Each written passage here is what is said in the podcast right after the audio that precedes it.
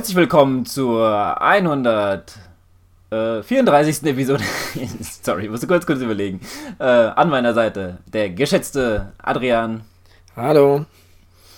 Und meine Wenigkeit. Äh, vorerst müsst ihr mit uns beiden äh, Vorlieb nehmen. Wir werden später noch einen Interviewpartner dazu bekommen. Äh, nichtsdestotrotz äh, haben wir uns äh, für die erste, hm, weiß nicht, Viertel, halbe Stunde mal was Cooles überlegt. Wir haben ein, zwei Themen. Ähm, aber bevor es soweit ist, Adrian, wie geht's dir denn so? Ach ja, mir geht's gut. Ähm, ja, immer noch so ein bisschen in Off-Season-Modus, wobei äh, mein Training jetzt so nach und nach eine Struktur bekommt und äh, irgendwann dann so richtig durchstrukturiert wird. Das wird, das ist nämlich so der Unterschied, oder das wird der Unterschied sein zum, zu diesem Jahr. Ich will da schon so ein bisschen Struktur reinbekommen. Dieses Jahr habe ich so eher so einfach so nach Lust und Laune trainiert, die meiste Zeit. Äh, genau, aber ne, ansonsten ist alles soweit picobello. Und ähm, ja, die Frage ist dann, äh, wie geht's dir vor Sonntag. Ne? Wir haben heute den 25. Oktober, Freitag. In zwei Tagen ist der Frankfurter Marathon. Also ich persönlich freue mich eigentlich schon sehr drauf, ähm, nicht im, also schon aus Prinzip, weil dann quasi so ein bisschen die Vorbereitung endlich mal so zum Ende kommt weil äh, so, ja, auch zehn Wochen äh, zieht sich dann auch irgendwann. Mhm. ja, ähm, ja, ist dann, weiß nicht, es ist halt nicht langweilig, aber manchmal denkt man sich so, ach, ich würde jetzt zum Beispiel gerne auf die Rolle heute oder sowas, was ich meine. Das ja. ist halt, äh, bei so einem Training äh, ist es halt immer dann ähm, sehr einseitig und man kann halt nicht das unbedingt machen, worauf man vielleicht gerade in dem Moment Bock hat. Ähm, deswegen würde ich hier jedem empfehlen, einfach mal Triathlon zu machen, dann könnt ihr dann auch machen, worauf ihr Bock habt. Wenn ihr dasselbe Problem habt wie ich. Äh, nee, ansonsten, ja, ich war war heute, beziehungsweise diese Woche nur einmal laufen, äh, so zwölf Kilometer. Ich wollte es eigentlich gestern noch machen, aber also nochmal eine Einheit machen, aber hat es leider nicht so ganz äh, hingehauen, zeitlich gesehen. Ähm, sehr stressige Woche, aber gut, ähm, das ist eigentlich fast jedes Mal so vor dem Frankfurt Marathon. Ich glaube, da können wir beide ein Lied davon singen. Und äh, ja, ähm, werde heute nochmal ein kleines Ründchen drehen, so ein bisschen die Beine lockern, vielleicht morgen nochmal, aber ich glaube eher weniger, aber gut. Ähm, ich sag mal so, ähm, ich bin sehr zuversichtlich, dass ich es dass schaffe.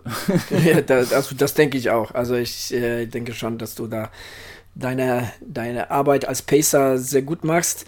Ähm, ich habe in den letzten Tagen mitbekommen, dass äh, dir die Lisa, die du pacest, ähm, dir ähm, eine Nachricht geschickt hat, ob, ob, ob, es für dich okay ist, auch äh, bei ähm, ja, relativ guten Bedienung sie zu pacen, weil du äh, ja schon so der Regenläufer bist. Ähm, aber wie man jetzt so, so ein bisschen, ähm, wenn man so das, das Wetter verfolgt, so die, die letzten Tage, ähm, hört man immer mehr, dass es Sonntag doch eine recht hohe Regenwahrscheinlichkeit gibt. Also doch alles so nach deinem Geschmack. ja, ähm, da habe ich natürlich auch mitbekommen. Ähm, ich äh, war mir da noch nicht so ganz sicher, ob das dann halt auch so zutrifft äh, dass es nicht regnet, äh, weiß man dann halt gerade im äh, Oktober nicht. Ich kann mich an ein Rennen erinnern, da hat sogar einmal geschneit und das war das einzige Mal in diesem Jahr. Ähm, also das ist äh, Oktober, Ende Oktober immer ein bisschen schwierig, dann glaube ich, so äh, vorherzusagen. Ähm, nichtsdestotrotz ähm, wünsche ich, glaube ich, äh, mir nicht unbedingt Regen für die anderen Läufer. Ich meine, für mich persönlich ist es nicht so wichtig, was vom Wetter, weil ich kann es eh nicht beeinflussen, von daher ähm, gar kein Problem. Äh, ich laufe auch, äh, wenn es trocken ist. Äh, sollte nicht unbedingt 40 Grad werden am Sonntag, aber ansonsten ähm, alles gut. ja, also ich glaube, die Wahrscheinlichkeit ist da relativ gering, dass, dass es doch so warm wird. Wie gesagt, also so momentan zeigt ähm, meine App zum Beispiel 70% Regenwahrscheinlichkeit. Am Sonntag schauen wir mal, wie es wird. Ja. Ja, auch äh, für die Zus äh, Zuschauer ähm, hoffe ich, dass es nicht unbedingt regnet, beziehungsweise dann auch für die Läufer, weil äh, es kommen, glaube ich, immer mehr Zuschauer, wenn es halt wenigstens äh, nicht regnet. Ähm, dann traut man sich, glaube ich, eher raus oder nach Frankfurt zu fahren, wer nicht sowieso schon da ist, aber auch dann vor Ort. Ähm, ich hatte, hatte irgendwie die Tage nochmal auch so ein Gespräch mit meiner Freundin, die ja in, äh, ich weiß gar nicht, wie wir drauf gekommen sind, aber äh, die, das, das, das Rennen in Florenz. Ähm, und da hat sie auch gesagt, also das war ein Wetter, das war ja furchtbar. Also, weil das so geregnet hat und für die Zuschauer war das halt auch kein Spaß. Und ähm, mhm. ich weiß es ja auch selber, als Zuschauer ist es ist das halt nicht so schön, dann ja, das da ist, Leute. So. Im Endeffekt ist es für, für Läufer besser als für Zuschauer, ne? Weil als Läufer ja. ist es dir irgendwann egal, ne? Und als Zuschauer, ich meine, jetzt halt, was weiß ich, da drei, vier Stunden im Regen irgendwo ausharren, wenn man das jetzt sich auch draußen die ganze Zeit antun will, ne, dann ist das natürlich auch schon so ein bisschen hartes Brot. Eben. Ja, deswegen, ähm, also von meiner Seite aus, äh, ich äh, freue mich schon sehr drauf. Ähm, ich habe da echt Bock drauf, äh, mal die Lisa zu pacen und ähm, ich bin da sehr zuversichtlich, dass wir das äh, zumindest äh, zeitlich äh, sehr gut schaffen. Sehr gut. Ja. Gut, du hast ja zwei Themen angesprochen. Mit welcher fangen wir an? Äh, ich fange jetzt einfach mal, beenden wir das Thema Iron Man mit dieser Episode erstmal, beziehungsweise Iron Man Hawaii, denn ähm, ich habe mich nochmal kurz hingesetzt, äh, was ist kurz hingesetzt? Ich habe mich nochmal hingesetzt, habe mir nochmal die Folge mit unserer Bold Prediction angehört und habe mir das erstmal rausgeschrieben, wer was von uns erzählt hat. Ich denke, das ist vielleicht ganz interessant, äh, mal zu erzählen, wie bold wir waren. Ähm, deswegen, äh, ich fange, ähm, ich mache jetzt einfach überlegt, ähm, von jedem, ähm, der was gesagt hat, die fünf Prediction und dann können wir ja nochmal ähm, auf, also ähm, ich lese dir mal eins vor, da können wir mal drauf eingehen, kurz oder weniger kurz. Ähm, manche sind halt auch ein bisschen, naja, sag ich mal, brauch, brauchen wir nicht erwähnen, aber andere ist vielleicht ganz cool. Ähm, deswegen würde ich mit Thomas anfangen, der äh, seine erste Bold Prediction war, Cameron Wurf läuft ein 250er Marathon. Ähm, ich sag mal so, er hat es nicht geschafft. Ähm, weißt du, was sein Marathon war? Oh nee, die Ergebnisse habe ich jetzt nicht vor mir. Nee, das weiß ich gar nicht. Das ist ja nicht schlimm. Ich habe es mir extra mal rausgefunden. 255? Genau, 2,55 war es. War ja gar nicht so, war ja gar nicht ja. so verkehrt, aber. Naja, ähm, war auf jeden Fall eine, eine, Steigerung zum letzten Jahr, ne? Das muss man schon sagen. Das, genau. das war auf jeden Fall gut. Ja. ja. Naja, äh, auch, der lag ja nicht so verkehrt, der Thomas. Er ist halt auch nicht so verkehrt. Also da, da, ähm, äh, da gebe ich dir recht, das ist ein bisschen, ähm, Thomas so ein bisschen. Ähm, hat er mit seinen Prognosen immer so das getroffen, aber das wird man gleich nämlich sehen. Zum Beispiel äh, der nächste von ihm war äh, Ben Hoffman, äh, läuft in Top 3. Er ist ja Vierter geworden. Also das war auch haarscharf dran vorbei. Und mhm. ich glaube, da, ähm, als er das gesagt hat, da hat man schon gedacht, na, es könnte sein, aber ey, Ben Hoffman, weißt du. Ähm, ja, gut. wobei ich habe das schon gedacht, also dass der, dass der schon einen guten Tag haben äh, könnte. Also dass das, also das, also ich hätte, ich hätte ihm auch auf jeden Fall zugetraut. Ne? Und ähm, deshalb, ich weiß gar nicht, ob ich das in der Episode gesagt habe oder nicht, aber ja, so bold, so bold fand ich es gar nicht.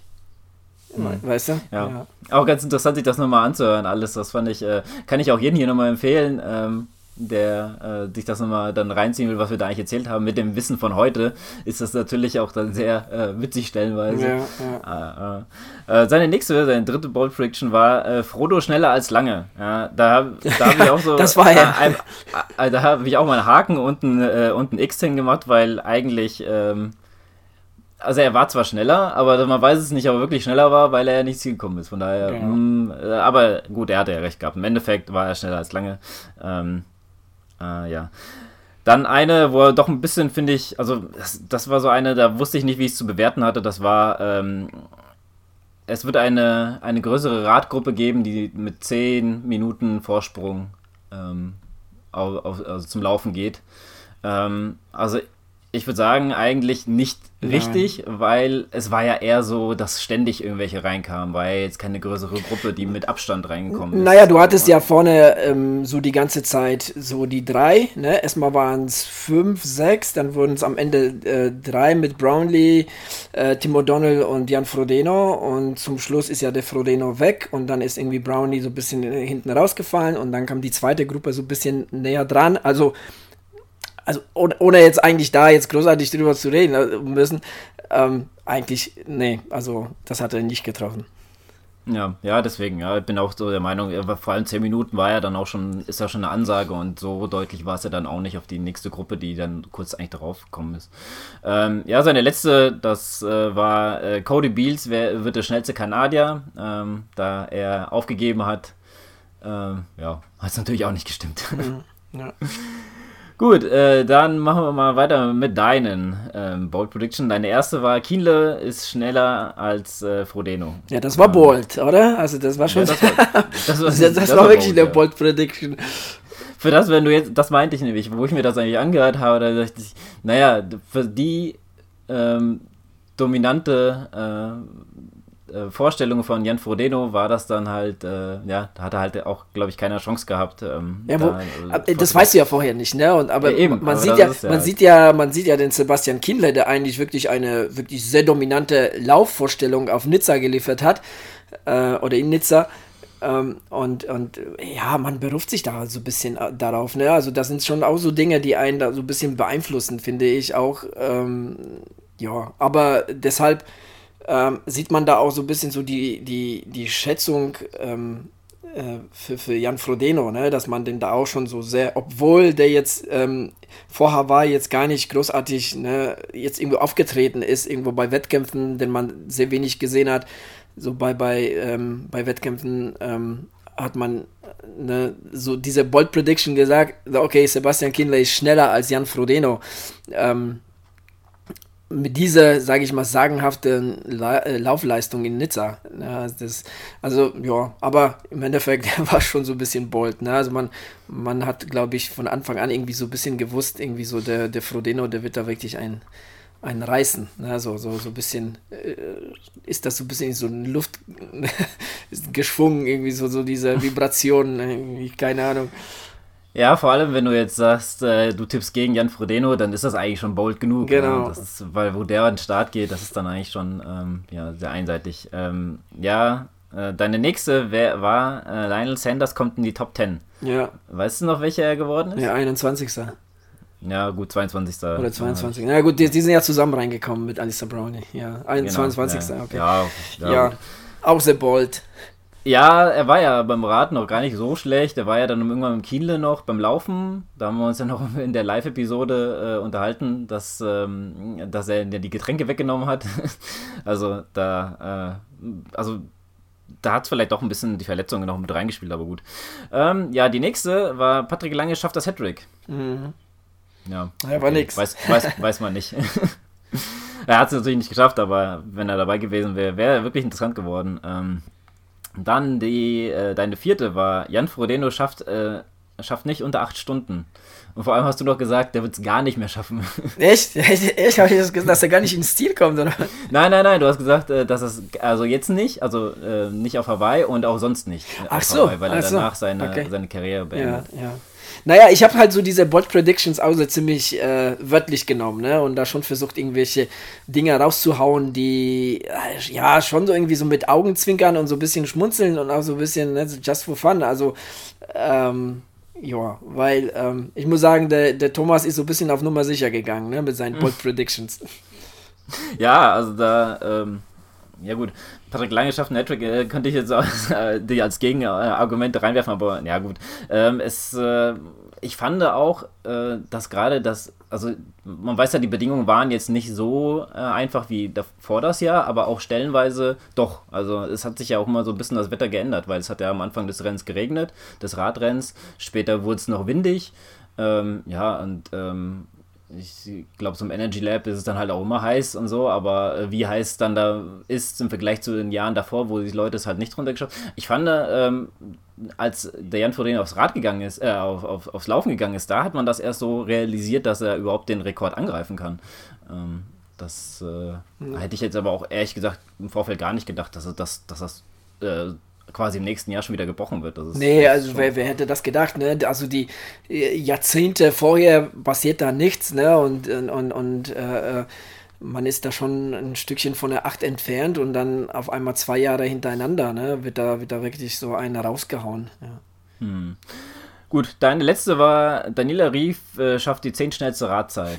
Ja. Ähm, ehrlich gesagt, ich habe mir nicht die Mühe gemacht, was für eine ja, Radzeit und wann sie reingekommen ist. Das dafür ging es ähm, jetzt so schlecht. Ja. Das war, genau. War auch ein komisches äh, Rennen so, weil viele ja auch äh, krankheitsbedingt und so. Also ähm, ich habe auch in anderen Podcasts noch gehört, äh, wie die sich darunter, äh, darüber unterhalten haben, wie das halt so passieren kann, dass das äh, so viele auf einmal jetzt getroffen hat. Ähm, aber ja, das halt, wenn man wenn man so einen weiten Flug dann halt auf sich hat und dann noch sich akklimatisieren muss. Ne? Das ist, ähm, na gut, ja, schon, schon schwierig. Ich meine, als Profi ähm, reist man ja eh immer sehr viel. Jeder hat da vielleicht so sein bisschen seine Dinge. Aber gut, ähm, vielleicht ähm, weiß man ja, wie es ist in der, in der Arbeit. Ja, da ist es ja halt auch so, dass stellenweise äh, die Leute komplett äh, zu einer oder in mehr Wochenabständen krank werden. Ne? Das war ja da jetzt auch nicht so. Ähm, abwegig, weil ähm, zum Beispiel Franz Löschke, der ist zwar an Start gegangen, aber der war die Tage davor ja krank. Ja, mhm. Patrick Lange dann kurz davor. Ja, das, ja, ja. ja das Vor allem, die haben ja irgendwie auch ein bisschen miteinander zu tun im Vorfeld. Müssen sie ja zu Pressekonferenzen und sowas, man weiß es dann nicht, äh, wie genau das dann da abläuft. Aber gut, das waren deine. Ähm, ja, leider gar keine richtig, aber, aber dennoch äh, waren ja ein paar Dinger dabei, die hast du rausgehauen. Das war sicher sehr äh, amüsant. So, kommen wir zum einen. Ähm, ich bin ähm, ein bisschen auf Nummer sicher gegangen am ersten. habe gesagt, Alistair Brownlee kommt nicht unter die Top 5. Das war natürlich richtig. Der mhm. ist ja mit Linus Sanders reingekommen. Ähm, obwohl ich, äh, ja gut, während des Rennens habe ich jetzt nicht drüber nachgedacht, aber mm, das war ja das, was ich auch äh, in der Episode gesagt habe. Man weiß es halt nicht. Er kann ja auch genauso in die Top 3 kommen, ähm, weil es ist halt ein, auch einer, der der hat, der hat, ja, der, der, zum einen das und zum anderen, er probiert es halt, ne? Äh, ich meine, äh, das, das, war ja auch wirklich äh, nach dem nach dem Puncher, den er da hatte, war das wirklich ein Selbstmordkommando, da jetzt nochmal zu den, zu den beiden wieder ne, O'Donnell und Frodeno nach vorne aufzuschließen und die da noch anzuschreien, dass sie nicht gewartet haben.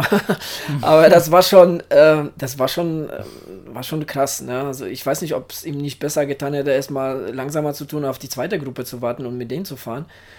Aber gut, das ist halt Alistair Brownie, ne? Er will halt die ja. Rennen von vorne bestimmen. Ja, er ist auf jeden Fall vorne dabei und ich glaube, das kann der auch gar nicht, da sich jetzt noch zu gedulden und auf andere zu warten. Aber so im Nachhinein, wenn man sieht, wie das, dass der auch, glaube ich, noch als viertes reingekommen ist, der wurde ja gleich noch überholt von äh, Wurf, war das nicht so? Ja, ich glaube ja. Ich glaube von Kamera. Ähm, also vom vierten gleich mein, wurde er nämlich noch überholt, das hat mich nämlich so gewundert, dass er doch noch so weit zurückgereicht worden ist. Aber okay, ich glaube, da hast du schon recht mit, dass er sich da vielleicht keinen Gefallen getan hat, da so weit nach vorne zu fahren. Ähm, ja, gehen wir weiter. Der nächste können wir gleich mal ganz schnell abhaken. Laura Philipp wird beste Deutsche. Wie das ausgegangen ist, wissen wir ja. ja. David McNeamy läuft den schnellsten Marathon. Wie das ausgegangen ist, wissen wir auch. Leider ausgestiegen. Äh, die Top 3 äh, Deutschen, also einer von den Top 3 Deutschen äh, wird ein DNF stehen haben. Ähm, das hast du richtig gehabt ich würde mir einen Haken geben, weil ich sogar noch äh, angekündigt habe, es wird Patrick Lange treffen, weil ich gesagt habe, das Jahr davor war Kiedle, das Jahr davor war Jan äh, Frodeno, also von daher äh, müsste es jetzt ein Lange treffen. Ähm, allein um mich zu ärgern, dass sie alle drei nicht, äh, dass nicht alle drei ins Ziel kommen. Aber gut, äh, da ja Jan Frodeno angekündigt hat, äh, nochmal da, also zumindest nicht äh, in Rente zu gehen, kann es halt doch nochmal passieren. Ähm, ich habe ehrlich gesagt nicht persönlich damit gerechnet, dass es äh, soweit ist, dass, also dass es soweit ist, dass er aufhört. Ähm, damit habe ich gerechnet, aber gut, vielleicht nichts, ja. Hoffen wir einfach mal. Äh, jetzt kam es zu einer, wo ich äh, echt äh, gespannt war, wie es ausgegangen ist, weil ich hatte es nicht mehr auf dem Schirm. Ich habe ja gesagt, ähm, in, den Top 10, in den Top 10 werden sieben Europäer sein. Und? Es waren fünf. Okay. Also, also ziemlich ausgeglichen. Ja. ja. Ja, gut, knapp daneben. Also ich sag mal so, wenn ich, ich habe es mir ja im Vorfeld nochmal vom letzten Jahr angeguckt, da war es genauso. Da waren auch fünf, ähm, fünf Europäer und halt fünf Nicht-Europäer. Mhm. Ähm, ja. Und ich hatte noch einen, äh, ein Gemein, und da gebe ich mir ähm, viele Ka äh, böse äh, Karma-Punkte. ich habe gesagt, äh, Sarah True äh, wird ein DNF stehen haben und äh, auch das hat sich natürlich leider bewahrheitet. So, damit äh, sind wir durch mit dem Bold Prediction und äh, genau. ja, eigentlich ganz cool. Dann kommen wir doch mal zu einem äh, sehr, sehr interessanten Thema, was äh, in Zukunft wahrscheinlich immer mehr aufkommen wird. Der Adrian hat selber jetzt schon mal mitgemacht. Ähm, er kann euch auch, äh, hat euch auch schon mal berichtet, wie es war. Ähm, ich bin auch sehr ähm, geneigt, das irgendwann mal zu machen. In, äh, ja, ja, sag schon, sag schon worum es geht. es geht um den Backyard Ultra. Ähm, und zwar um den, wie soll ich sagen, Haupt, ja. um das Hauptrennen. Um, um äh, quasi so, so die äh, Weltmeisterschaft des äh, Backyard Ultra, des Last Man Standings. Ähm, und zwar in Tennessee beim, beim Lazarus, beim Erfinder des Ganzen. War ja, wann war das? Ich weiß nicht, war das letztes Wochenende oder schon mittlerweile vor zwei Wochen? Äh, fing, äh, äh, also fand das Ganze statt. Und ähm, ja, ähm, die Siegerin, es gab nämlich eine Siegerin, eine Frau hat das Ganze gewonnen, nämlich die Maggie Güttel aus Durango, Colorado, ähm, hat, nach, ähm, hat 60 Runden dafür gebraucht, was unter ähm, ja, summa summarum 400 Kilometer macht, was richtig, richtig krass ist.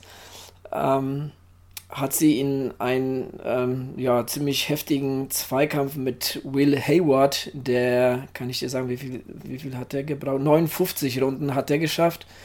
Also eine weniger, ja klar, natürlich. Ich war gerade, hä? Das ja, ja, ich glaube nicht, dass sie noch weitergelaufen ist. ja, genau. Ähm, ja, nee, finde ich super cool. Ähm, dass sich da eine Frau durchsetzt. Sie ist auch nicht die erste Frau, die sie durchgesetzt hat. Ähm, das Ganze hat auch schon mal äh, Courtney Dewater, ne? die, die Ausnahme-Ultraläuferin, auch schon ähm, gewonnen. ähm, ja, sehr, sehr coole Geschichte aus der deutschen Sicht. Und zwar auch bei dem Kandel Backyard Ultra, wo ich auch am Start war, war äh, der Andreas Löffler, der, der den Backyard Ultra in Kandel gewonnen hat, mit am Start. Aber nicht nur er, sondern auch der Zweitplatzierte, der Harald Menzel, ähm, war auch dabei. Der wurde nämlich von Lazarus eingeladen. Der Lazarus fand wohl diesen ja auch schon sehr äh, krassen Zweikampf ähm, richtig cool und hat dann kurzerhand den Harald auch mit eingeladen. Ähm, so, jetzt muss ich mal gucken. Der Andreas hat 36 Runden geschafft. Das macht 241 Kilometer. Schon richtig amtlich. Und der Harald ähm, hat 32 Runden geschafft, das macht 213 Kilometer. Also man kann sagen, die zwei haben ähm, die deutsche Pfanne da auch äh, ganz schön hochgehalten. Also das war schon, äh, das war schon richtig cool von den beiden, ne? wenn, man, wenn man sieht, dass da wirklich so die Gewinner aus der ganzen Welt Ne, mit am Start sind, finde ich eine, eine sehr, sehr respektable, sehr coole Leistung von den beiden. Ja, und wie du erwähnt hast, also ähm, ich bekomme immer wieder Kommentare und auch Fragen immer noch äh, zu Backyard Ultra, zu dem Last Man Standing Format. Ähm, also das scheint unter unseren Hörern ähm, ja schon sehr, sehr gefragt zu sein und äh, so wie es ja auf der Facebook-Gruppe des äh, Backyard Ultra in Kandel ausschaut, ähm, ja, werden da schon einige mehr mit am Start äh, sein wollen. Ne? Es gibt ja auch begrenzte ähm, Plätz, Plätze ne? bei dem Wettkampf. Kann ja, kann ja nicht unbegrenzt jeder da irgendwie mitmachen. Ich kann jetzt aber gar nicht sagen, auf wie viel das begrenzt ist. Ich weiß nicht, ob das jetzt auf 30 begrenzt wurde. Ne? Das ähm, weiß ich jetzt nicht. Aber so viel mehr werden es nicht sein als das. Von daher, jeder, der da Interesse daran hat, sollte sich mal beeilen ähm, genau, ähm, so viel dazu. Ich ähm, habe es irgendwie, ja, finde ich eine sehr erwähnenswerte Nachricht ne, mit der Maggie Guttel, die das Ganze da richtig, richtig gerockt hat. Also 400 Kilometer, 60 Runden, also schon wirklich krass.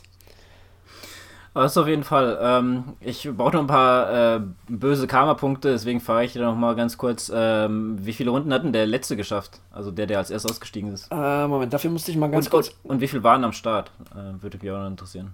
Äh, muss ich mal ganz kurz die Liste öffnen. Also am Start waren 47? Nee, es war. Nee, da, hm. Also waren, waren schon einige. Es waren einige. Äh, ich musste das alles mal zählen, weil gelistet ist eigentlich nur die erste, Maggie Goodell, und alle anderen haben Dan F.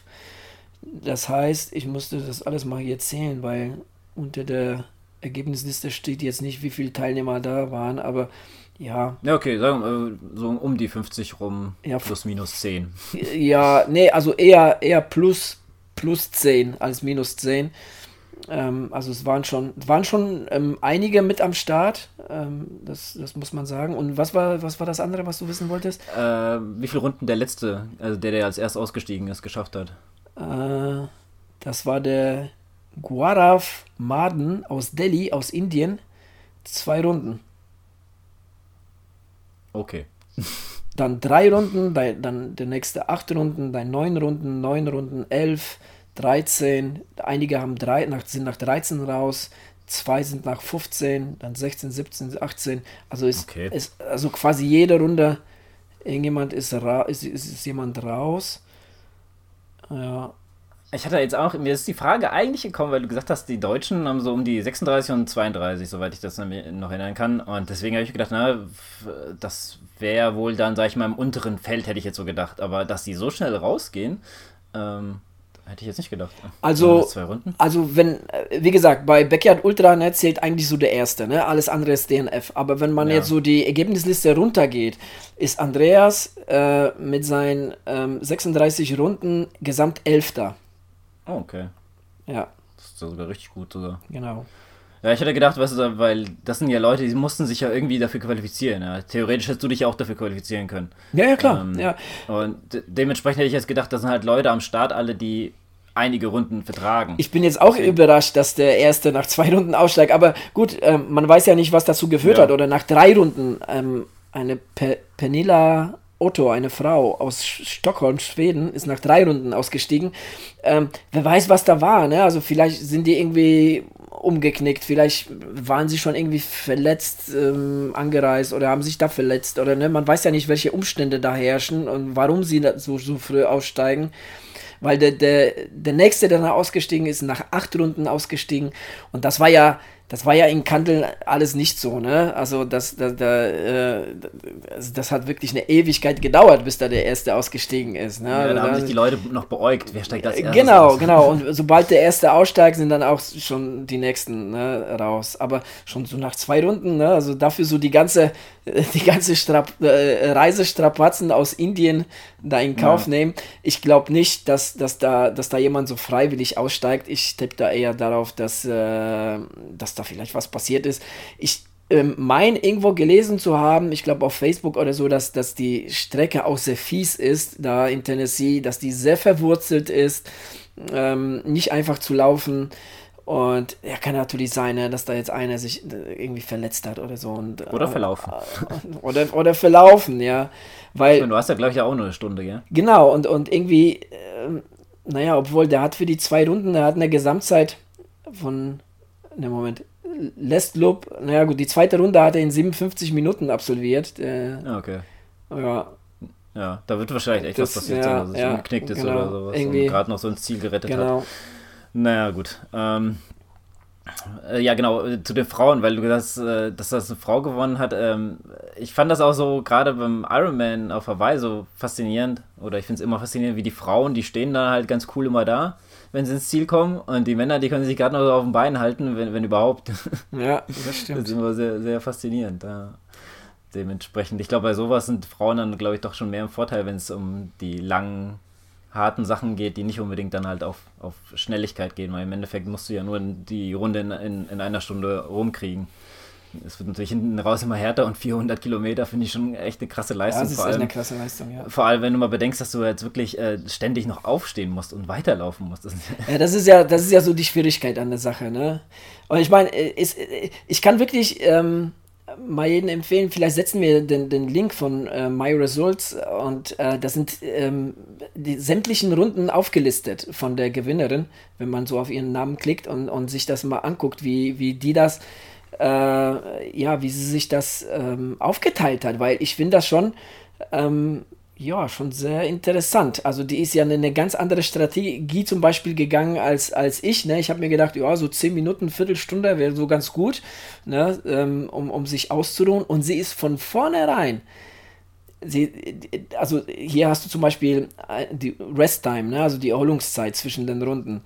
In der ersten Runde hat sie für die erste Runde hat sie 54 Minuten gebraucht und hatte nur 5 Minuten, also knapp 6 Minuten äh, zur Erholung. In der zweiten Runde hatte sie viereinhalb Minuten zur Erholung, in der dritten sechs, in der vierten sechs, in der fünften 55. Und so geht das die ganze Zeit. Also sie hat gerade nur immer so um die fünf Minuten. Ähm, erst in der Runde, Moment, erst in der Runde 47, 48, da hat sie ein bisschen mehr Gas gegeben. Da hat sie dann 14, 13, 13, 13, 15, 14, 14.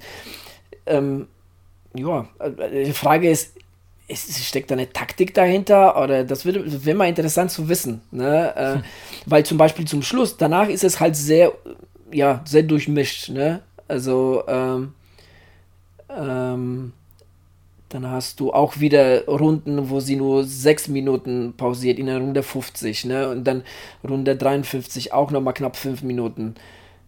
Gut, da wird man auch natürlich auch müde und, und, und schleppt sich gerade so ins Ziel und so, aber das ist dann natürlich umso härter, ne? So fünf Minuten gerade mal Pause und weiter, ne? Das ist. Äh hm.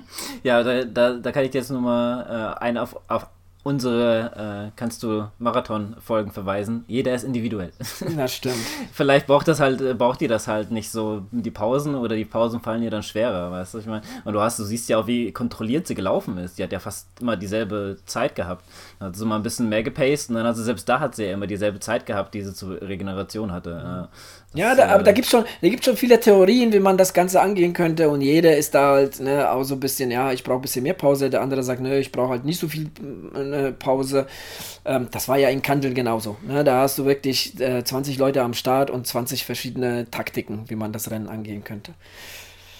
Gut, aber ja. ähm, ich ähm, würde sagen, ähm, wir beenden erstmal das Thema. Ich glaube, wir kommen auf jeden Fall nochmal irgendwann äh, wieder auf das Thema, weil ich finde dieses Format auch super interessant und äh, so wie du auch sagst, äh, könnte ich mir auch vorstellen, irgendwann mal wieder, ob das jetzt nächstes Jahr sein wird oder nicht, das weiß ich jetzt noch nicht, aber auf jeden Fall hätte ich mal wieder Bock ähm, auf dieses äh, Backyard-Ultra-Abenteuer ähm, und ähm, ja, von daher, ich glaube, das wird irgendwann demnächst auf jeden Fall mal wieder ein Thema, eine Wechselzone. Hm, auf jeden Fall. Genau, deshalb würde ich sagen, wir holen unseren ähm, Gast dazu. Ja, machen wir.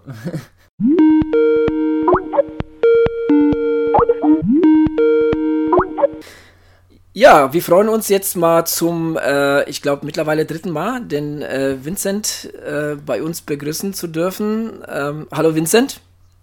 Hallo, vielen Dank, dass ich wieder hier sein darf. Wir danken dir, dass du wieder gekommen bist. Genau. Drittes Jahr in Folge.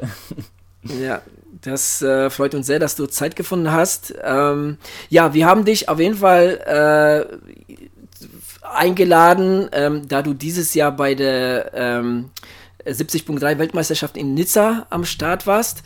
Äh, da, da sind wir doch sehr äh, daran interessiert, da jetzt so deine, deine Schilderung dazu äh, zu wissen. Aber vielleicht im Vorfeld erzählst du mal so ein bisschen, äh, wo du dich qualifiziert hast und ja, so wie, wie so bis dahin ähm, so grob deine Saison verlaufen ist. Okay, alles klar. Ja, also zu dem Qualifikationsrennen, das war schon im letzten Jahr, also 2018 im September äh, in Slowenien. Das ist alles äh, ja letztendlich damals ganz anders abgelaufen als eigentlich geplant. Ähm, ich hatte schon im Vorfeld äh, das Ziel, mich 2018 ähm, eben dann für Nizza dieses Jahr zu qualifizieren. Ähm, das war damals meine erste Halbdistanz und ja, ich hatte irgendwie gleich schon die Ambition, äh, die Qualifikation für Nizza zu schaffen. Und im Vorjahr hat das natürlich zwei Vorteile. Man kann irgendwie schon frühzeitig planen ähm, hat das irgendwie schon äh, hoffentlich frühzeitig die Qualifikation abgeschlossen. Und falls es dann irgendwie doch nicht klappt, äh, so eine erste Halbdistanz ist ja schon auch irgendwie immer mit ein paar Ungewissheiten verbunden, hat man eben im, im Folgejahr dann immer noch mal äh, eine Chance. Und ursprünglich gemeldet war ich für Zell am See. Äh, das ist im August mhm. ja immer das Rennen, Ende August. Ähm, ja, 2018 war dann ein bisschen schwieriger für mich als gedacht. Ich hatte im äh, Mitte Juni ähm, Pfeiferisch-Drüsenfieber bekommen, ähm, was doch, ja, wer das, wer das kennt oder vielleicht schon mal durchgemacht hat, äh, ist dann ja meist doch was sehr Langwieriges und ähm, ich war auch am Anfang, ja, ging es mir wirklich schlecht und äh, ich war richtig krank. Ähm, und normalerweise ist auch der Verlauf so, dass man eigentlich doch damit rechnen kann, mal mindestens zwei, drei Monate eine komplette Sportpause einlegen zu müssen. Das ist ähm, ja definitiv die Regel. Ähm, nichtsdestotrotz irgendwie ähm, ging das bei mir vergleichsweise klimpflich äh, vonstatten und ähm, ich habe nach exakt vier Wochen wieder angefangen zu trainieren, äh, was sicherlich sehr frühzeitig ist und ja letztendlich vielleicht auch im Nachhinein äh, mutig war, aber ähm, ja, ich habe das alles doch auch irgendwie mit in äh, Absprache mit, mit Ärzten gemacht und äh, vorsichtig begonnen. Und es hat gut, ge gut geklappt. Ähm, aber ja, dann irgendwie nach einmonatiger völliger Pause und natürlich auch irgendwie einem Infekt in sich, der einen geschwächt hat, ähm, war dann, ja, es, es wären dann, glaube ich, noch vier Wochen gewesen bis Zelle am See. Das war klar, dass das ähm, zu knapp ist. Und für mich war es letztendlich auch generell fraglich, ob ich in dem Jahr überhaupt noch ein Rennen machen kann oder gar eine Halbdistanz. Ähm, Ironman hat ja, gibt ja die Möglichkeit bei einem 73-Rennen ähm, im Krankheitsfall ähm, das, das, das Rennen ähm, in dem Jahr zu verschieben. Also sprich, man kann dann im gleichen Jahr aber nur ummelden auf eine andere Veranstaltung. Und ähm, das Rennen in Slowenien wurde 2018 zum ersten Mal ausgetragen und war ja eigentlich somit die späteste Veranstaltung, die in Europa dann noch stattgefunden hat, hätte. Es gab, glaube ich, noch ein Rennen in der Türkei, aber das wäre dann erst Ende Oktober gewesen und ja, irgendwie mit auch ja, einer komplizierteren Anreise verbunden gewesen. Deswegen hatte ich mich dann für, ja, dafür entschieden, einfach Zell am See ähm, auf äh, Slowenien umzumelden, um irgendwie noch eine größere Chance zu haben, ähm, irgendwie das 73-Rennen doch noch machen zu können. Ja, und es hat dann alles irgendwo doch geklappt. Zwar natürlich mit äh, ja, teilweise improvisierter Vorbereitung und einfach durch die knappe Zeit. Ähm, ziemlich genau, ja, zwei Monate Training hatte ich dann äh, bis zum Rennen in Slowenien und ähm, ja, im Nachhinein betrachtet umso mehr ähm, hatte ich da extremes Glück und ähm, ja, bin da irgendwie auch im Nachhinein fast verwundert drüber, warum ich da dann doch ein so gutes Rennen abliefern konnte. Ähm, bin dort Zehnter Gesamt geworden, habe meine Altersklasse gewonnen und den einen Qualifikationsplatz dementsprechend auch in meiner AK für Nizza gesichert. Und ähm, ja, das war dann irgendwie ein sehr versöhnlicher Abschluss dieser Saison und der Plan ist dann letztendlich irgendwo doch aufgegangen und ich hatte jetzt genau ein Jahr dann Zeit, mich gedanklich auf Nizza vorzubereiten. Ah, das war schon äh, natürlich, wie du sagst, ne, zwei Monate Vorbereitung und dann äh, die Altersklasse gewonnen ist natürlich schon ein sehr starkes Stück. Also das war schon richtig, richtig krass. Und es gab in deiner Altersklasse nur einen Platz, nur für den quasi Altersklassen. Okay. Aber letztendlich, okay. wenn man sich mal durchschaut durch die ganzen 73 Veranstaltungen, also bei den aller, allermeisten Rennen gibt es in der AK1 einen Platz. Also auch relativ unabhängig davon, wie viele Slots insgesamt vergeben werden, ob es jetzt 30 oder 40 sind. Ja, ja. Äh, meist ist es dann nur ein Platz in der AK1. Ja. Ja, nicht schlecht. Wahnsinn. Äh, also, äh, ich sag mal, also eine ne Frage zu, zu deiner Vorbereitung, zu den zwei Monaten. Ähm, hast, also ich meine, das braucht ja, so wie du sagtest, ne, man, der Körper ist so ein bisschen geschwächt und, und es braucht einen Moment, bis, bis, äh, bis du da wieder äh, so ein bisschen auf Touren kommst, sag ich mal, äh, was, was fiel dir, was fiel dir am leichtesten so reinzukommen? Wo hast du da irgendwo einen Schwerpunkt gesetzt oder hast du einfach ähm, so, sag ich mal, irgendwann das Training nochmal durchgezogen? Du meinst jetzt, wie, wie das in ab? welcher Disziplin ist mir am leichtesten? Ja, genau, ja, genau, ja, genau. Ähm, ja, also generell, ich würde mal sagen, die ersten zwei, drei Wochen, das war wirklich nur ein, ja, ein Austesten, was, was kann ich meinem Körper mhm. überhaupt jetzt zumuten. Ähm, ich meine, so ein bisschen ist es natürlich, geht das jedem so, der nach einer Krankheitspause wieder anfängt. Da geht man das erste Mal laufen, guckt auf die Uhr und der Puls ist irgendwie bei gleichem Tempo gefühlt 15, 20 Schläge höher. Ähm, ja, und das war dann eher so ein Rantesten, wie geht das überhaupt? Wie kann ich meinem Körper das jetzt überhaupt zumuten? Ähm, ich würde sagen, am schwersten ist es mir im Laufen gefallen, ähm, wieder mhm. reinzukommen die Belastungsintensität ist natürlich auch generell ja beim Laufen am höchsten. Ähm, dann war es auch noch, noch dazu zu dem Zeitpunkt äh, letztes Jahr ziemlich heiß. Also ich kann mich da an Läufe erinnern, wo ich dann am Anfang äh, ja wirklich ähm, mir schwer vorstellen konnte, irgendwie noch äh, dieses Jahr noch einen Halbmarathon in Triathlon laufen zu wollen. Ja, irgendwie dann bei 35 Grad mhm. laufend äh, mit Puls 185. ähm, ja, ähm, ich glaube, eine, ein, ich meine, ich bin zwar erst 22, aber irgendwo mache ich ja jetzt doch schon auch eine Weile den Sport und ähm, man, man lernt seinen Körper doch irgendwie gut kennen und man, man ich, es war jetzt zwar das erste Mal, dass ich krankheitsbedingt so heftig ähm, irgendwie außer Gefecht gesetzt wurde, aber ich habe auch schon die eine oder andere Verletzung durchgemacht und ich war schon in der Situation, mit möglichst ja, oder mit einer relativ kurzen Vorbereitungszeit ein Rennen möglichst gut zu bestreiten und irgendwie das Training in, den, in der zur Verfügung stehenden Zeit am effizientesten zu gestalten. Und ähm, dann lernt man irgendwie, was sind, was sind die Trainingsinhalte, die man in kürzester Zeit irgendwie besonders wichtig machen muss, um, um in Form zu kommen. Ähm, natürlich konnte ich dann nicht so eine, ja, wie soll ich sagen, strukturierten Trainingsaufbau machen, wie mir das jetzt zum Beispiel dieses Jahr möglich war. Ähm, aber ich konnte eben ja, spezifische Inhalte setzen. Ich habe dann eben nach diesen paar Wochen, wo ich wieder ins Training gefunden habe, ähm, dann wirklich sehr spezifisch trainiert, habe auf dem Rad viele lange Intervalle gemacht in, in Wettkampftempo, ähm, um mich da möglichst schnell irgendwie auf das Level zu bringen. Anders als jetzt zum Beispiel diese Saison, wo ich dann ja, mit, mit mehr verschiedenen Inhalten äh, gearbeitet habe und dann ein paar hochintensive Intervalle gemacht habe und Grundlagen. Ähm, das war dann letztes Jahr einfach nicht so. Da war von Anfang an relativ schnell dann möglichst spezifisch, um in kurzer Zeit ähm, ein gutes Level aufzubauen. Mhm. Ja, ja, und wie du sagst, ne, also man hat da ja auch schon so ein paar, paar Jahre schon im Körper und, und, und äh, macht das Ganze schon ein paar Jahre und kann sich gut einschätzen. Ne, und, und ja, also ja, super, super aufgegangen. Und nochmal ganz kurz, bevor wir auf Nizza zu sprechen kommen, ähm, zu dem Rennen in, äh, in, in Slowenien, ne? Sagtest genau. du, war das?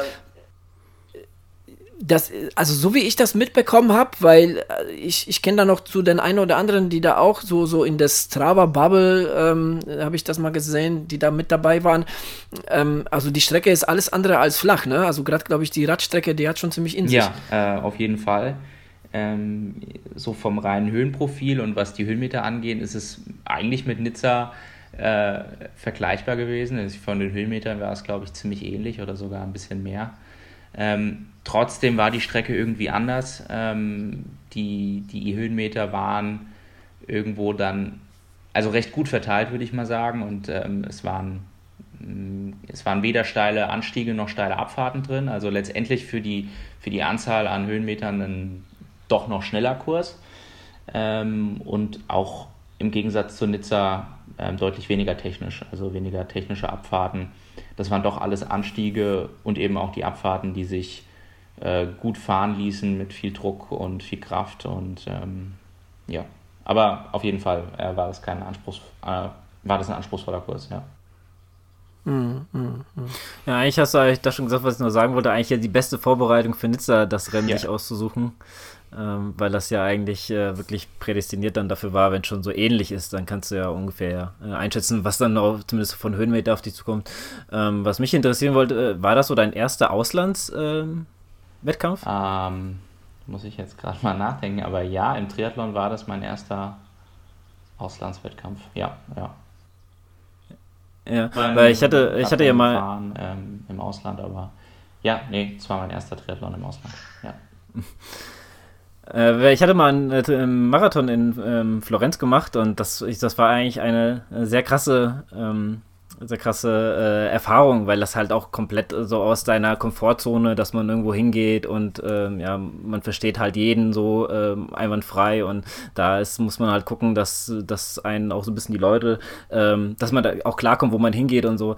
Und äh, ich kann mir vorstellen, dass gerade Slowenien nochmal ein ganz Stückchen anders ist. Und ähm, kamst du da gut klar? oder? Ja, also ich, ich verstehe auf jeden Fall, was du meinst. Ich war auch vorher noch nicht in Slowenien, von daher war das dann schon auch so ein bisschen, ähm, ja, ein bisschen Ungewissheit, wie das alles abläuft.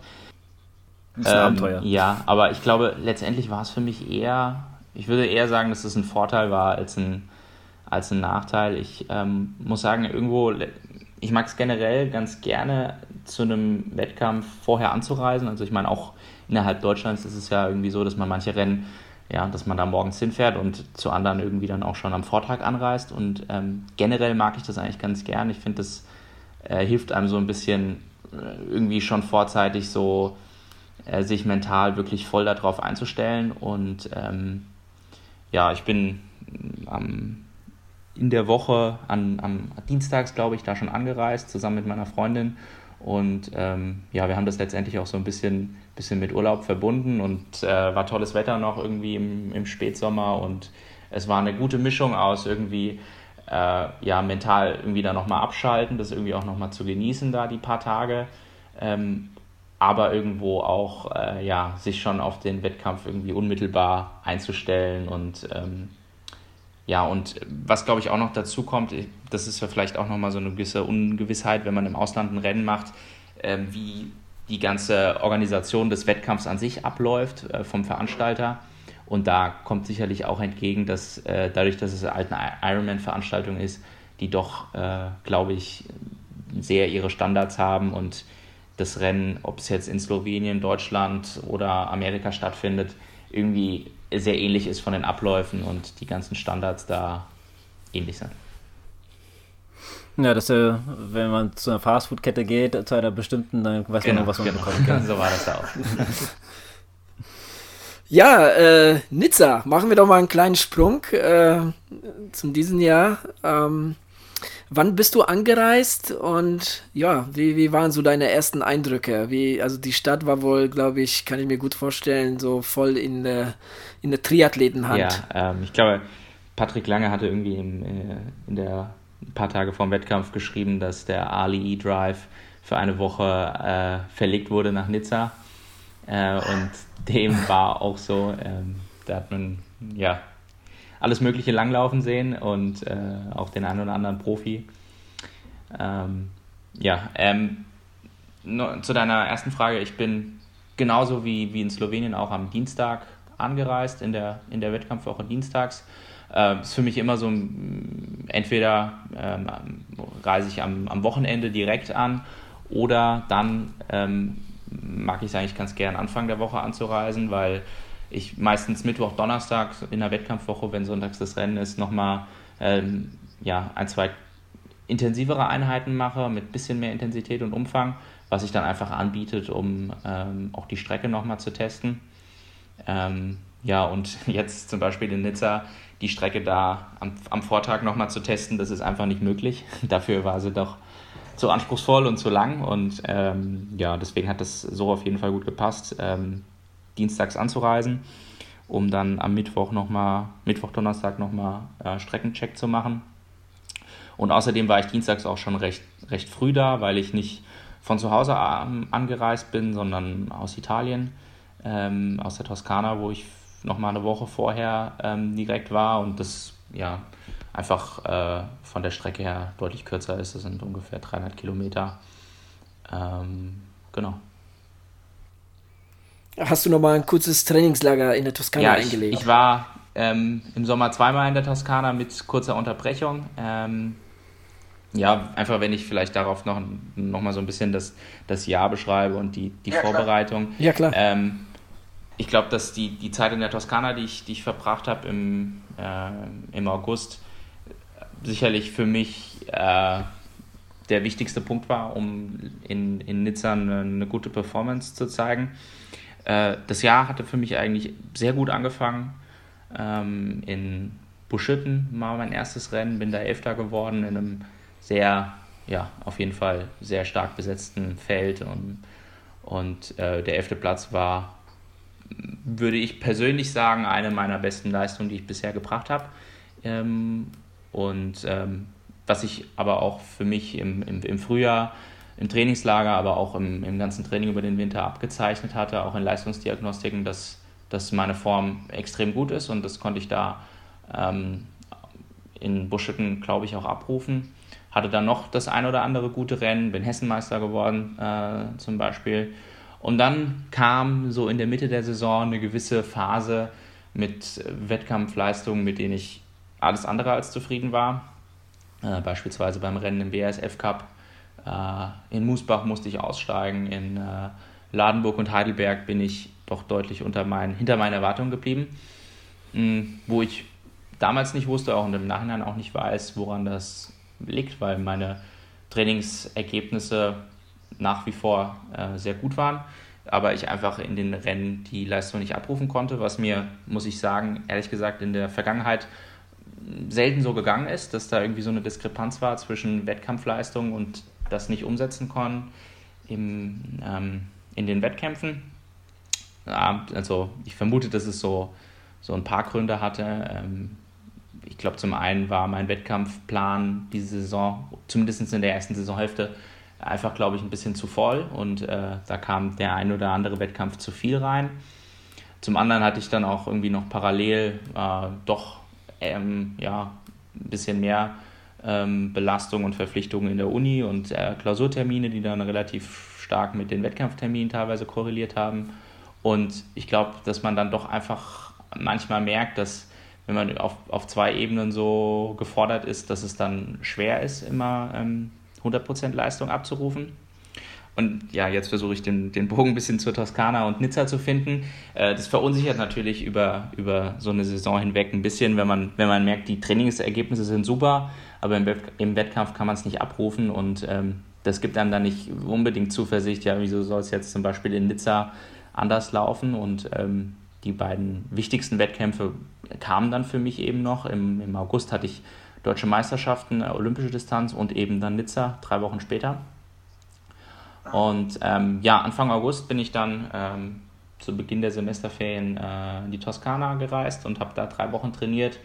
Und ich glaube, das hat mir einfach unheimlich gut getan, da einen ähm, Trainingsblock einzulegen, der wirklich ganz äh, gezielt auf diese beiden Rennen ausgerichtet war und wo ich ansonsten keine andere Verpflichtung hatte, ja, irgendwo äh, anderes Umfeld, nicht zu Hause zu sein, sich wirklich den ganzen Tag nur auf das Training zu konzentrieren und das ähm, so effizient wie möglich zu gestalten.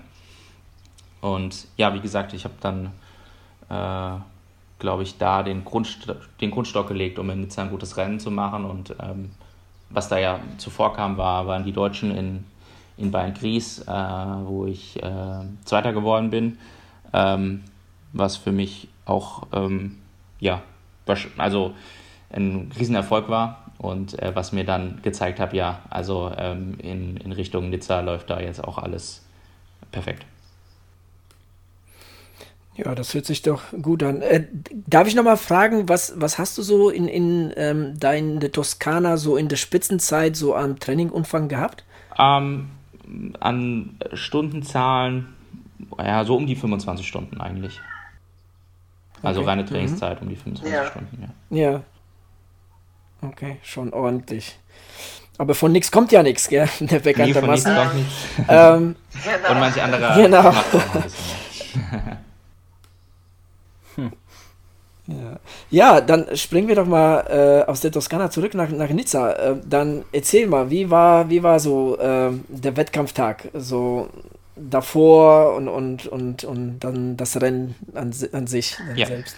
Ähm, der Wettkampftag ähm, es war ja in Nizza so, dass äh, zum, zum ersten Mal in, in Wellen gestartet wurde, insofern als dass die Altersklassen zu unterschiedlichen Zeiten ähm, ins, Rennen, ins Rennen gegangen sind. Äh, dazu kann ich vielleicht auch später noch mal ein paar, paar Worte sagen, wie, wie das so funktioniert hat. Und ähm, auf jeden Fall, mhm. ähm, ich bin äh, mit der AK 18 ähm, bis 24, ich glaube, wir sind als Vorletzter gestartet. Also relativ, relativ äh, zum Schluss. Von daher hatte ich ähm, ja ein bisschen, ähm, ich hatte es morgen nicht, morgens nicht so stressig, ähm, weil mein Start eben ja, etwas später war. Äh, das war ganz angenehm. Ähm, ich bin sowieso, ja, ich, ich mag es lieber um neun zu starten als um sieben. ich glaube, das entspricht meinem Biorhythmus eher. Äh, und eben, es hat das einfach am Morgen ein bisschen, äh, ein bisschen entspannter gemacht. Ähm, äh, die, die ganze ähm, Wettkampfvorbereitung.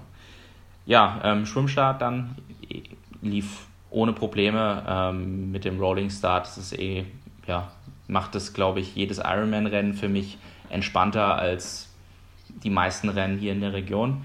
Ähm, und das Wasser war extrem angenehm an dem Morgen, was ich nicht erwartet hätte, weil die Tage zuvor das doch immer ähm, ja, ordentlichen Wellengang hatte äh, an dem Morgen überhaupt nicht. Was glaube ich auch der, der Tatsache gestartet, äh, geschuldet war, dass morgens früh das Wasser da doch immer etwas seichter ist und ich die, an den Vortagen immer eher mittags, nachmittags im Wasser war. Also es war eigentlich wunderschön, da morgens im leichten Sonnenaufgang ähm, durch, äh, durch das Mittelmeer zu schwimmen. Und ähm, gefühlt, beim Schwimmen ist es ja immer so ein bisschen, bisschen schwer, gerade mit dem Rolling Start mitzubekommen, wo liegt man eigentlich. Ähm, gefühlt war das Schwimmen aber super. Ich äh, habe mich ähm, gut gefühlt.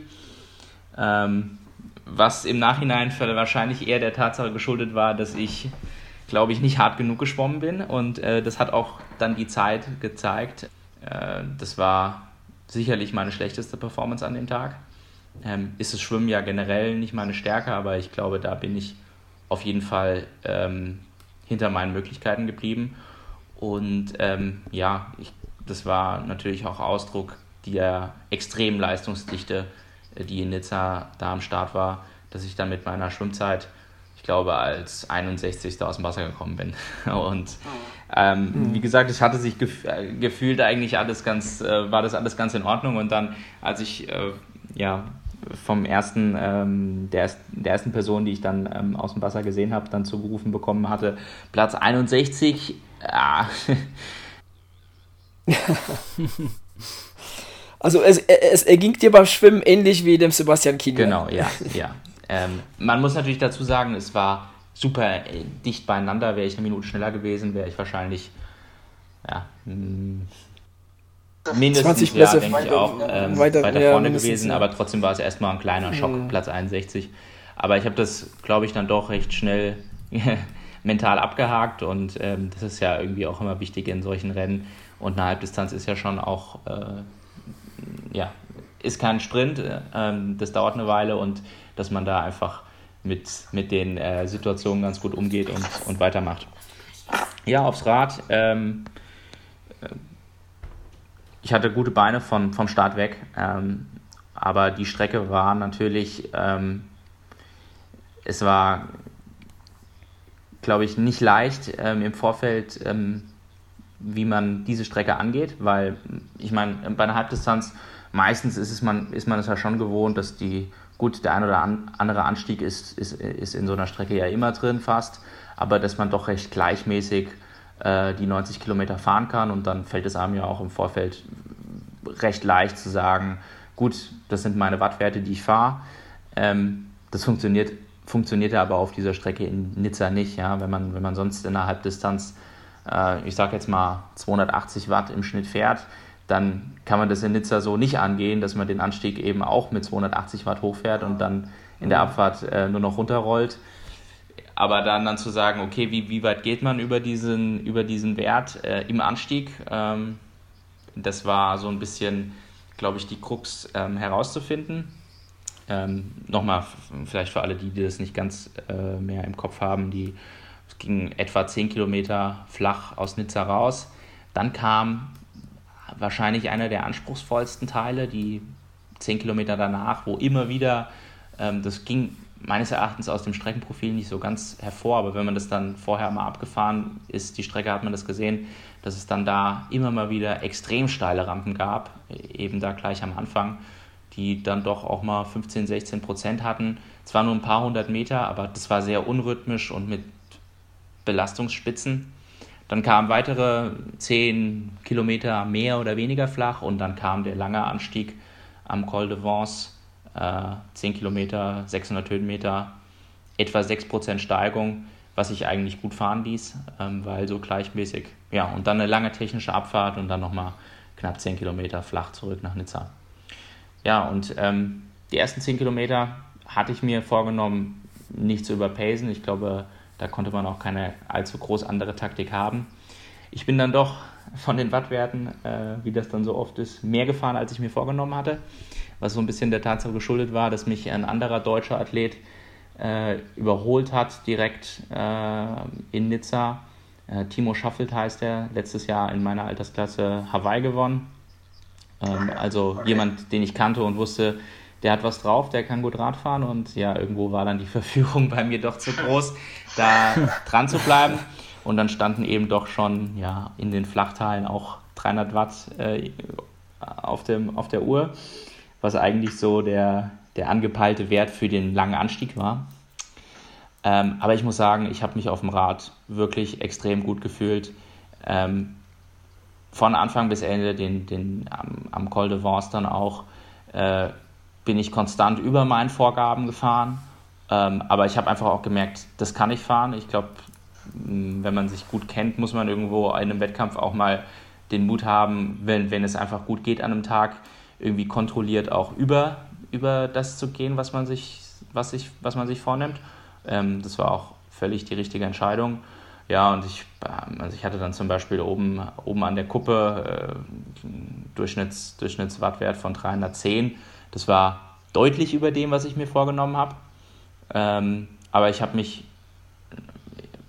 in jeder, in, jedem, in jeder Situation kontrolliert gefühlt. Meine Verpflegung ist bis zu dem Zeitpunkt und auch äh, beim, am, am, Rest des Rennens reibungslos verlaufen. Also ich habe ähm, so viel aufnehmen können, wie ich wollte, ähm, viel getrunken, ähm, viel Energie zu mir genommen und habe einfach gemerkt, dass ich da auch in einer sehr komfortablen Situation war.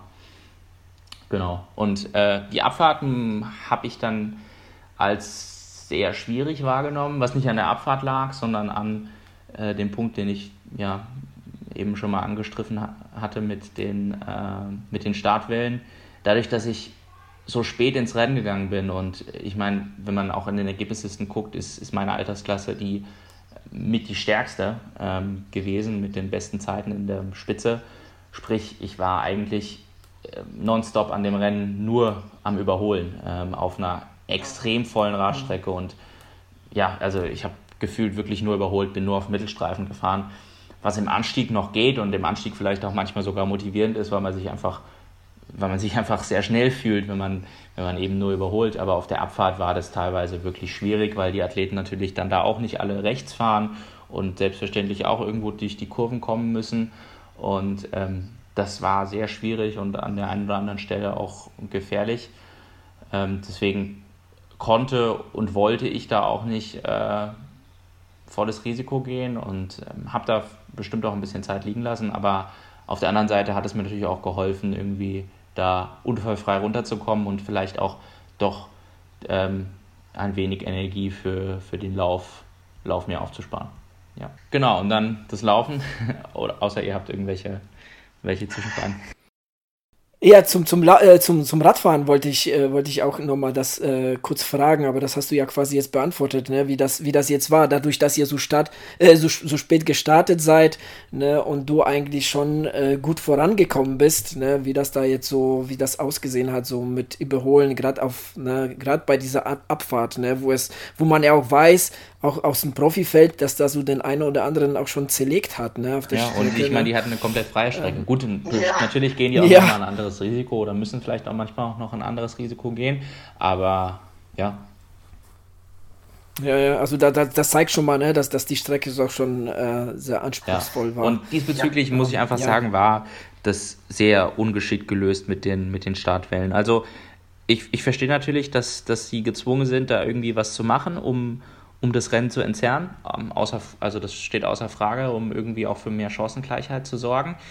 Ähm, aber ich verstehe dann letztendlich nicht die Einteilung der Startgruppen. Die war, wirkte ja völlig, da, da hat man kein richtiges System dahinter gesehen. Also dann da hat die mhm. Altersklasse 25 gestartet und dann kam 70 und dann wieder 55 und das habe ich nicht habe ich nicht wirklich verstanden und dass dann äh, ja, teilweise schnelle Startgruppen ganz zum Ende waren, das war sehr ungünstig gelöst. Gerade auf dieser Strecke. Ich. Ja, vor allem, ich verstehe es eigentlich auch nicht. Ich habe mich auch gewundert, wo du gesagt hast, dass du einer der letzten warst. Vor allem, da du äh, sagst, dass ihr so auch die schnellste seid. Da seid ihr wirklich permanent am Überholen und das gibt dir überhaupt keinen Sinn ähm, euch dann ständig quasi auf der Überholspur zu lassen, anstatt äh, dann sag ich mal, gut, wenn du jetzt so sagst, kam er 25, dann 70 oder so, kam vielleicht so her, dass die nicht sagen wollten, die älteren oder die langsameren äh, zum Schluss, äh, damit sich da vielleicht keiner beschwert, ja, also, weiß ich ja, jetzt genau, nicht, aber, ja. aber ja, aber dann gibt es ja gar keinen Sinn, gerade die schnellsten dann als letztes. Da könnte man wirklich sagen, hier, keine Ahnung, die schnellsten als erstes, dann mal vielleicht ein paar davon und dann mal vielleicht 70er Altersklasse oder sowas, weil im Hin Hin hinten raus wird es ja dann auch, sag ich ja. mal, ein bisschen langsamer. Ähm, was mich vielleicht noch so ein bisschen interessiert ist, ähm, es war ja wirklich eine sehr technisch volle Strecke äh, oder auch anspruchsvolle Strecke und ähm, man hat auch so von Profis gehört, die sich da ein bisschen ja, vielleicht ein bisschen zu viel Risiko gegangen sind und ähm, ein paar Stürze hingelegt haben. Äh, hast du da ein bisschen was davon mitbekommen? Von den Schüssen der Profis? Nee, überhaupt nicht. Nee, überhaupt okay. nicht. Ich habe auch in, in ja, ich glaube, ich, glaub, ich habe einmal jemanden auf der Strecke liegen sehen, wo auch ein Sanitäter dabei war, aber ansonsten habe ich nichts gesehen und auch in meinem direkten Umfeld ist, ist nichts passiert. Ähm, ich muss auch sagen, die, die Strecke war sicherlich anspruchsvoll, aber das ist, also muss sich natürlich jeder selbst sein Bild von machen, aber das ist irgendwo auch relativ. Also ähm, ich weiß nicht, wer zum Beispiel schon mal beim äh, VK-Triathlon in Firnheim am, am Start war. Äh, die Abfahrt ist sicherlich genauso ähm, technisch. Also hm. ähm, sie war nicht, also sie war anspruchsvoll, aber ähm, machbar. Ähm, ja, auf jeden Fall. Der, der, Straßenbelag war auch entgegen dessen, was ich da teilweise im Vorfeld gehört hatte, ähm, gut. Also da war, das war wirklich von dem her auf jeden Fall gut zu fahren. Ähm, der, der Anfang, der, der, der Beginn der, der Abfahrt, der war sicherlich am technischsten. Da waren, waren ehrlicherweise zwei, drei Kurven dabei, die, die anspruchsvoll waren. Und danach, muss ich sagen, war die Abfahrt eigentlich im Grunde gut zu fahren. Ähm, die, die Kurven waren gut einzusehen. Es war, nicht, es war nie besonders steil. Die Abfahrt war ja relativ lang. Also es ging steiler hoch als runter. Ähm, von daher, ähm, ich glaube, ähm, die Herausforderung war eher das Risiko, was man natürlich gegangen ist, wie auf jeder Abfahrt, und dann ähm, ja, im, im, im hinteren Bereich des Feldes die, die, extrem, volle, die extrem volle Strecke. Hm. Äh, du sagtest uns ja, bist als 61. im Schwimmen raus gewesen. Wie saßt du beim Radfahren? Genau, ja, ich hatte ähm, das Glück, dass ich meine, ähm, ja, meine Angehörigen da ganz gut auf der Strecke platzieren konnte, ähm, was gar nicht so leicht war. Ich habe da vorher mit, mit meinem Papa ähm, mir viel überlegt, wie, wie er am besten an einen Ort der Strecke kommen kann, weil das äh, ja nicht ganz leicht war, aus Nizza rauszukommen im Auto. Aber ähm, der stand dann an, ähm, am, äh, am Beginn des Col de Vence und äh, da habe ich dann, ähm, wir wussten auch, dass direkt da in, in, in, in der, im Anfang des Anstiegs äh, eine, eine, Zwischenzeit war und ähm, ich habe dann als erstes meine Freundin und meine Schwester gesehen, die da standen und die hatten mir dann ich glaube, ich kann mich jetzt nicht mehr exakt dran erinnern, aber Platz Paar 40 zugerufen. Ähm, dann dachte ich mir, ja, okay, das ist gut, 20 Plätze aufgeholt, aber ich hatte mit ein bisschen mehr gehofft oder gerechnet. Ähm, mein Papa war aber ähm, so 100, 150 Meter in den Anstieg reingegangen und äh, also stand ein bisschen weiter, vor, ähm, ja, weiter vorne in der Strecke und ähm, hat dementsprechend war es im Nachhinein scheinbar so, dass äh, meine Schwester meine Freundin auf dem Trecker noch nicht die neue Zwischenzeit hatten und er dann eben schon. Und äh, da war ich dann auf Platz 22 vorgerückt. Äh, ich glaube Platz 22. Und äh, das hat mir dann natürlich bestätigt, dass mein Gefühl, was ich auf dem Rad hatte, extrem gut ist und ich da äh, deutlich gut machen kann. Da muss ich mal ganz kurz einhaken. Du sagst ja, du hast es zugerufen bekommen, so 40. und dann äh, ein paar Meter später hast du dann doch dann genau, 20. Weil die, gehört. Und weil die, weil äh, meine Schwester, meine Freundin noch die, die Zwischenzeit von Kilometer, was war das, paar 20 hatten und äh, auf dem Trecker das dann aber eben ein paar Sekunden später die aktualisiert hatte und die neue Zwischenzeit bei Kilometer paar 30 war das dann, glaube ich, äh, drauf war und mein Papa mir dann eben schon die aktualisierte neue Zwischenzeit sagen konnte. Ja. Okay, und gab es jetzt dann nochmal so einen, ja, so einen Schub dann aus? Ja, total. Doch, also ich, äh, es ist natürlich dann auch manchmal eine gewisse Gefahr. Also ich habe, glaube ich, in den in, den, äh, in dem Streckenteil danach äh, mir dann relativ schnell sagen müssen, so jetzt aber trotzdem äh, Piano und der Anstieg ist noch lang, weil man dann natürlich ein bisschen verführt ist, gerade noch mal ein bisschen mehr zu investieren, weil man dann so ein bisschen ja, oft in der, in der Euphorie fährt. Aber ja, ich glaube, ich konnte mich dann, ich konnte das gut, diese positive Energie umsetzen und mitnehmen, aber gleichzeitig trotzdem noch irgendwie bei mir bleiben, mein Rennen weiter so kontrolliert wie möglich äh, durchfahren. Ja. Ja, sehr gut. Dann gehen wir doch mal zum Laufen über. Ja. Äh, ähm, ja. Wie, wie ging es da weiter? Genau, das Laufen, äh, ja, ich glaube, also ich habe auf jeden Fall, es, es war ja auch ähm, erst meine dritte Halbdistanz ähm, und vor dem Laufen habe ich, ich würde mal sagen, Respekt gehabt. Ähm, ich glaube, ein, also ganz generell ein Halbmarathon äh, ist einfach lang hinten drauf und ähm, es war auch der Teil, also wie gesagt, das, das Rennen in Slowenien im Vorjahr lief sicherlich extrem gut für meine Vorbereitung, aber da ähm, war es von Kilometer 15 bis 21 beim Laufen dann doch recht, recht hart. Ähm, ich bin da zwar nicht, nicht, nicht, nicht völlig eingegangen, aber ich konnte auf jeden Fall meine Pace äh, nicht bis zum Ende durchlaufen und habe da auf jeden Fall gelitten. Ähm, was sicherlich auch ein bisschen daran lag, dass ich beim Rad zum Beispiel äh, Verpflegung verloren habe, meine Radflasche verloren habe und so weiter. Ähm, aber nichtsdestotrotz, das war natürlich ein bisschen in meiner Erinnerung.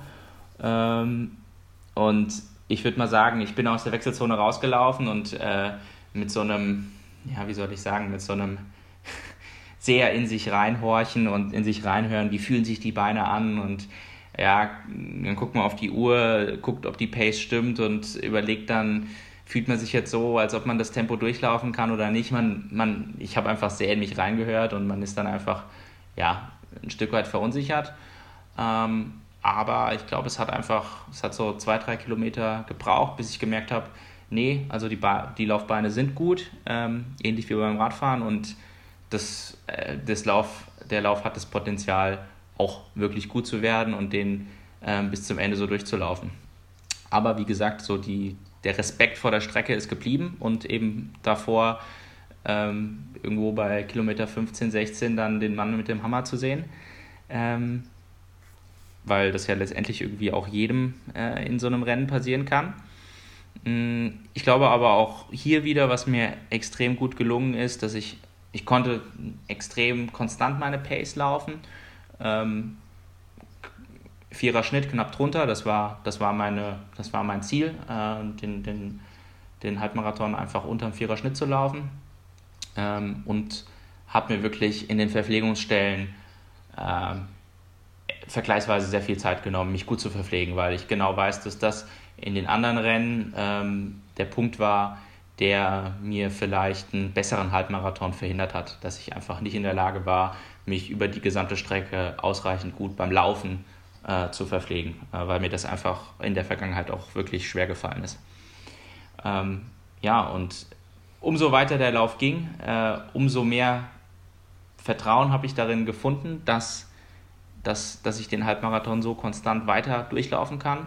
Und auch das trotz der Tatsache, dass ich auch beim Laufen immer wieder unter der Pace war, die ich angestrebt bin. Also ich bin dann letztendlich bei einer, ja, glaube ich, einer 355, 354er Pace habe ich mich dann sehr konstant äh, eingependelt und nochmal einen Kilometer in 350.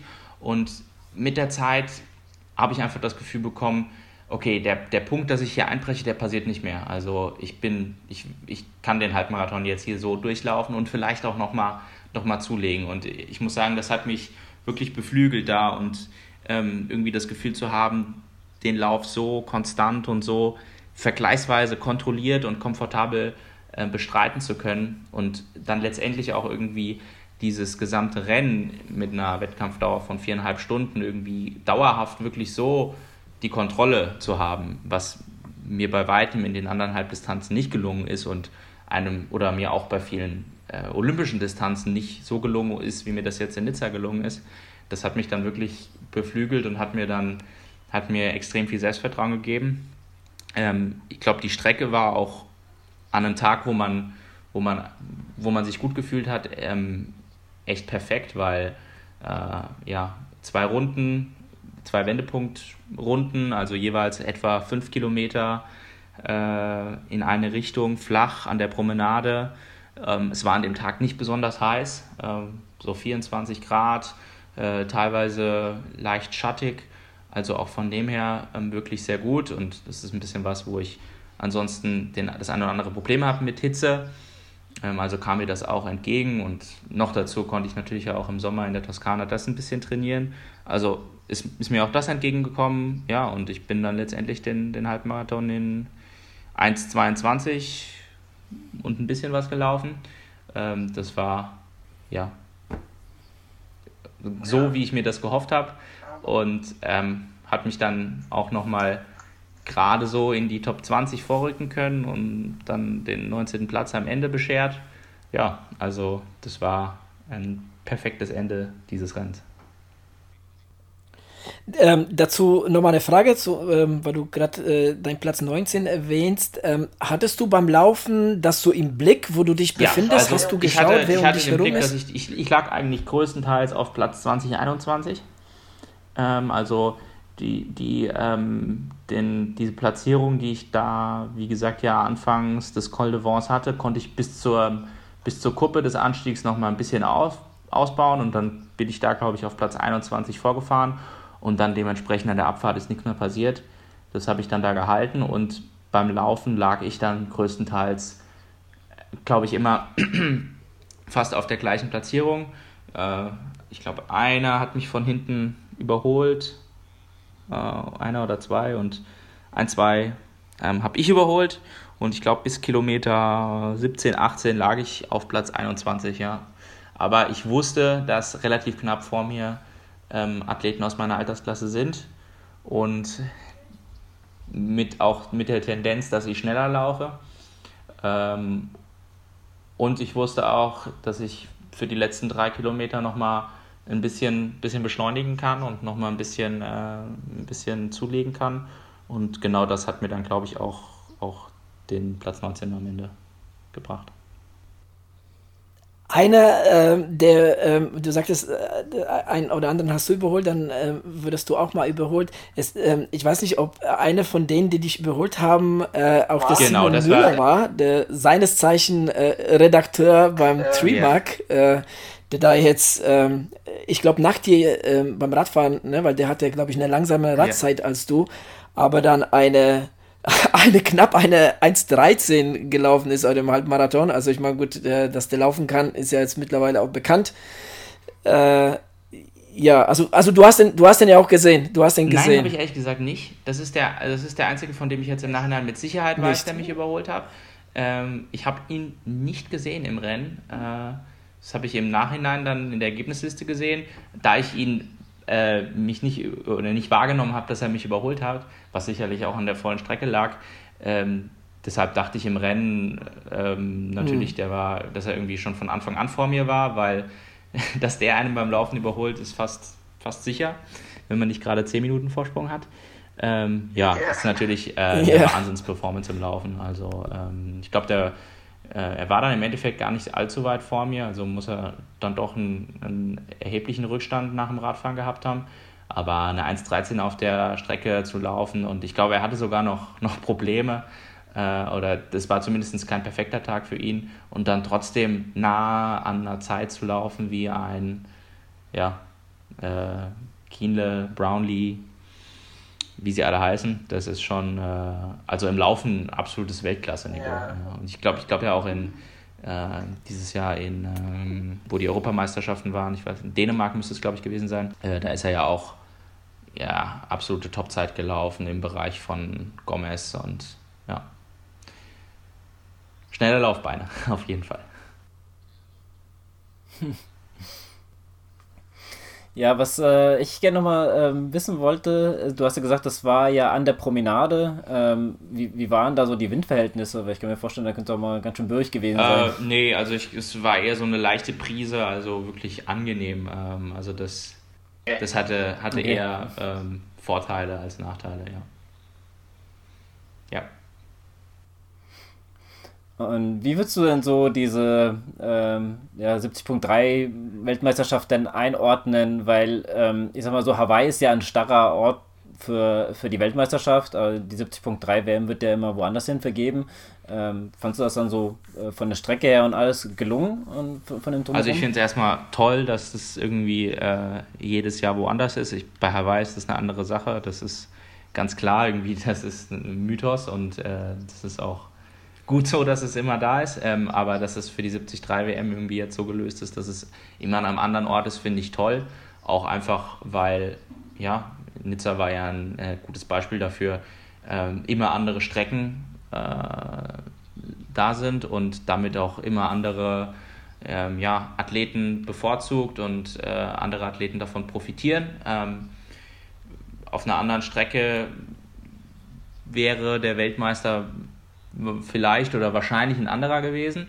Aber das ist ja irgendwie schön, dass es, äh, dass es Strecken gibt wie letztes Jahr in Südafrika, die, glaube ich, keine allzu großen Schwierigkeiten auf der Radstrecke hatten. Und dann so eine hier, die eigentlich nur aus Anstieg und Abfahrt besteht. Ähm, ja, also das, das finde ich von dem her auf jeden Fall toll und dass es einfach auch äh, in unterschiedlichen Kontinenten stattfindet. Ähm, ja, und auch was Nizza jetzt ähm, im Besonderen betrifft, äh, fand ich das grandios. Also die Tatsache überhaupt, dass in, in so einer Stadt so ein Großevent stattfindet und ähm, wenn man vor Ort war und sich überlegt, dass das äh, ja an zwei kompletten Tagen, dadurch, dass das Frauenrennen am Samstag ist, äh, die Stadt und Umgebung mehr oder weniger lahmgelegt ist, die, die ganze Promenade da ähm, vierspurig gesperrt ist ähm, in beide Richtungen ähm, und auch dann die Ortschaften äh, um Nizza herum, wo die Radstrecke war, ähm, da ist an ja, ich weiß nicht, wie lange die Radstrecke gesperrt war, sechs, sieben Stunden an beiden Tagen irgendwie keiner so leicht nach Hause gekommen und wieder zurück. Und wenn man an den Vortagen da war und gesehen hat, wie stark das da befahren ist, also ähm, ja, erstmal Wahnsinn, dass es überhaupt möglich ist, ähm, das Event da stattfinden zu lassen. Was aber irgendwie auch zeigt, was, was, was äh, Ironman und Ironman 70.3 inzwischen für einen Stellenwert hat und ähm, was die Franzosen da irgendwie auf die Beine gestellt haben. Also das toll. Und ja, und auch generell die Strecke von äh, war wahnsinnig schön. Also die Radstrecke war, war atemberaubend. Der, der Anstieg war super toll zu fahren. Die Abfahrt, also wir haben jetzt immer nur über den Anspruch der Abfahrt geredet und wie technisch sie war. Ähm, aber im Rennen hatte man da zwar vielleicht nicht immer so den Blick für, aber man hatte da atemberaubende Aussichten. Also das war landschaftlich gerade in der Abfahrt wirklich extrem schön, weil in der, auf der linken Seite ähm, lag da ja, eine, eine, große Schlucht, in die man so reingeschaut hat. Das war und im Hintergrund das Meer. Äh, das war, war wirklich toll. Ja. Sicherlich der einzige Kritikpunkt war, war die, die Einteilung der Startwellen. Ja. Hm. Ja, das ist doch ähm, positiv. Aber ich, wo du das gerade erzählt hast, habe ich gedacht, ja, mache sowas mal in Deutschland. Zwei Tage ja, lang eine Stadt sperren. Das ist, glaube ich, über die Leute von die, die Promenade blieb auch dann zwischen Samstag und Sonntag dauerhaft gesperrt. Also weil sich da auch, äh, weil wahrscheinlich der Aufwand, die komplette Absperrung wieder zu entfernen und am nächsten Morgen aufzubauen, zu groß gewesen wäre. Also die war einfach äh, komplett auch äh, durch die Nacht äh, und am, am Abend, am Samstag, äh, ja, blieb die gesperrt. Ja. Ähm, du hast ja vorhin erwähnt, ähm, ne, dass die Weltmeisterschaft jedes Jahr woanders stattfindet. Nächstes Jahr ist es New Zealand. Äh, deshalb glaube ich nicht, oder, oder ich, ich tippe mal darauf, da, da wirst du jetzt nicht darauf schielen, nächstes Jahr bei den 70.3 zu starten. Ja, ähm, die Verführung ist natürlich auf der einen Seite groß. ähm, nach, nach dem Rennen äh, dieses Jahr muss ich sagen, äh, also rein von der WM her würde ich unheimlich gern nächstes Jahr wieder da starten. Ähm, einfach auch, weil ich, weil ich gern das Ergebnis äh, weiter ausbauen würde und auch einfach, ja, glaube ich, da auch die Zuversicht habe, dass, dass, dass da in den folgenden Jahren einfach noch mehr möglich ist. Ähm, ja, aber natürlich ist äh, die Umsetzung in Neuseeland nicht so leicht möglich. Die, ich meine, die die Anfahrt und die, die Kosten, mit denen das verbunden ist, ist, ist das eine. Ähm, mhm. Aber aus sportlicher Sicht wahrscheinlich noch der, der größere Grund oder das größere, Hinder größere Hindernis ist, ist aus meiner Sicht der, der Zeitpunkt. Ähm, Ende November, da ist natürlich irgendwie keiner aus Europa gewöhnt, Ende November einen Wettkampf zu machen und ich stelle es mir auch, ähm, ist ja wirklich, glaube ich, paar 20. Mhm. November, also wirklich sehr spät. Äh, ich stelle mir das auch wirklich jetzt schwierig vor, eine Saison danach zu planen. Ja, was macht man irgendwie dann zwischen den letzten Rennen hier Ende September oder ja eher Anfang September dann noch zweieinhalb Monate bis dahin? Wie trainiert man dann weiter? Macht das aus sportlicher Sicht Sinn? Ja, und deswegen eigentlich muss ich sagen, so wie du gesagt hast, aus diesen Gründen ähm, plane ich damit jetzt auch nicht. Ähm, ja, ich glaube, das ist äh, eine Vernunftsentscheidung. Aber es gibt auch einen Teil in mir, der sagen würde, ja, da würde ich gern hin und äh, dass das auch äh, vom Rennen her und äh, unheimlich schön ist. Aber wie gesagt, auch allein durch diesen, durch diesen Zeitpunkt, ähm, ich meine, so, eine, so ein Wettkampf ähm, macht ja auch dann aus meiner Sicht als Amateur zumindest nur Sinn, wenn man das auch mit einer, mit einer Reise da verbindet. Und das wäre aufgrund des Zeitpunkts für mich auch nicht machbar, weil ja, ich ja doch an, an Semesterferien da gebunden mhm. bin, wenn es da über mehrere Wochen geht. Ja, deswegen ähm, macht es wenig Sinn. Ich hätte mal einen Grund, äh, dir die Entscheidung ein bisschen schwerer zu machen, ähm, weil das Rennen ist ja quasi das Rennen ist ja quasi nach Hawaii und da werden wohl einige wohl eher auf Hawaii gehen als auf Neuseeland. Vielleicht, da könnte man eine, wahrscheinlich äh, eine sehr, sehr gute Platzierung äh, ja, erlangen. Das ist sicherlich ein Grund und äh, also da, ich glaube, da braucht man nicht drum rumreden. Ähm, das ist sicherlich so. Äh, generell die, die Leistungsdichte, so hoch wie sie in Nizza war, war sie wahrscheinlich bei anderen 73-Veranstaltungen noch nie. Und ähm, letztes Jahr in, in, in äh, Neuseeland, ach nicht in Neuseeland, in äh, Südafrika war es definitiv auch anders als, als, ähm, als dieses Jahr in Nizza. Ähm, ja, ja, natürlich. das ist ein Punkt. Äh, ich muss auch sagen, ähm, wahrscheinlich die Strecke würde mir auch mehr entgegenkommen. Ähm, ich fand es zwar toll, die, die, die Strecke in Nizza und wie gesagt auch, auch äh, wirklich positiv, dass eben andere Strecken jedes Jahr da sind und auch eben Bergfahrer dann dieses Jahr mal mehr begünstigt waren mein, mein Favorit ist das generell nicht, so eine extrembergige Strecke. Ich bin, ich glaube, meinen Stärken kommt es mehr entgegen, wenn auch mehr schnelle Passagen da sind. Ähm, ja, also das nur am Rande, das wäre sicherlich auch ein Faktor, der mir in Neuseeland entgegenkommen würde. Ja, vom, vom Ergebnis her könnte ich mir da wahrscheinlich, wenn, wenn ich wieder eine gute Performance abrufe, ähm, ja, mehr, mehr anpeilen. Ähm, ja, aber ist die Frage, wie viel man dafür bereit ist, dann zu, zu investieren und Ja, das mit dem, mit dem äh, Zeitpunkt ist natürlich ein ähm, guter Punkt. Ne? Da, da, hast du, da hast du komplett recht. Ähm, aber danach, in zwei Jahren, äh, St. George, Utah, da sieht es schon ein bisschen besser aus, würde ich sagen. Ne? Da ja, äh, habe ich schon den Thomas, unseren Dritten im Bunde, schon mal äh, das so ein bisschen schmackhaft gemacht. Äh, ich glaube, das ist dann ähm, ich sag mal so, von der Anreise her, von den Kosten her und auch wahrscheinlich von dem Zeitpunkt her auch etwas, etwas günstiger. Ja, also ich muss sagen, das steht ganz, ganz oben auf meiner Liste. ist eigentlich, seit, äh, als ich das gehört okay. habe, okay. gehört habe, fest eingeplant. Ich war letztes Jahr auch zum Urlaub ziemlich, also zwar nicht in St. George, St. George selbst, aber in Utah und bin auch ganz in der Nähe gewesen. Also ich weiß, wie schön es da ist. Ähm, von daher ist das äh, auf jeden Fall hoch, liegt das hoch bei mir im Kurs die einzige, das Einzige, womit es ein wenig äh, ja, kollidieren könnte, ich habe einen, ich habe zumindest in meinem Kopf äh, seit einigen Jahren das, den Plan oder das Ziel, äh, mich 2021 für Hawaii zu qualifizieren. ähm, 2021 ah, okay. meinen ersten Ironman zu machen und äh, ja, wenn das so klappt, wie zumindest mein, mein, mein, ähm, meine Vorstellung ist, sich dann auch für Hawaii zu qualifizieren, dann wäre es natürlich ein straffer, straffer Zeitplan. und eigentlich nur möglich, wenn man, mhm. wenn man dann äh, in Amerika bleibt. Aber das sind natürlich auch sechs Wochen, die man überbrücken muss und auch finanziell stemmen muss.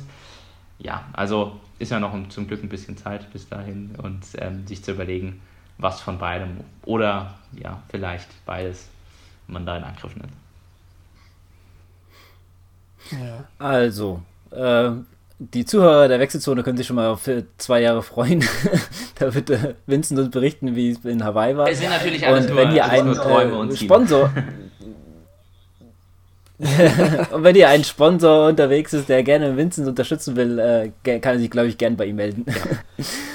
nee, Spaß beiseite. Ähm, ja, äh, falls, äh, falls es dann halt damit äh, eventuell nichts wird, weil du lieber Hawaii machen willst und äh, St. George dann eher ähm, ja, wohl nicht machen willst, wird es ja wahrscheinlich sogar Klagenfurt, äh, so wie es momentan aussieht. Äh, zumindest haben die gute Chancen. Ähm, das wäre ja dann wohl, äh, da bist du wahrscheinlich auf jeden Fall dabei, wenn es da äh, dahin geht. In Klagenfurt.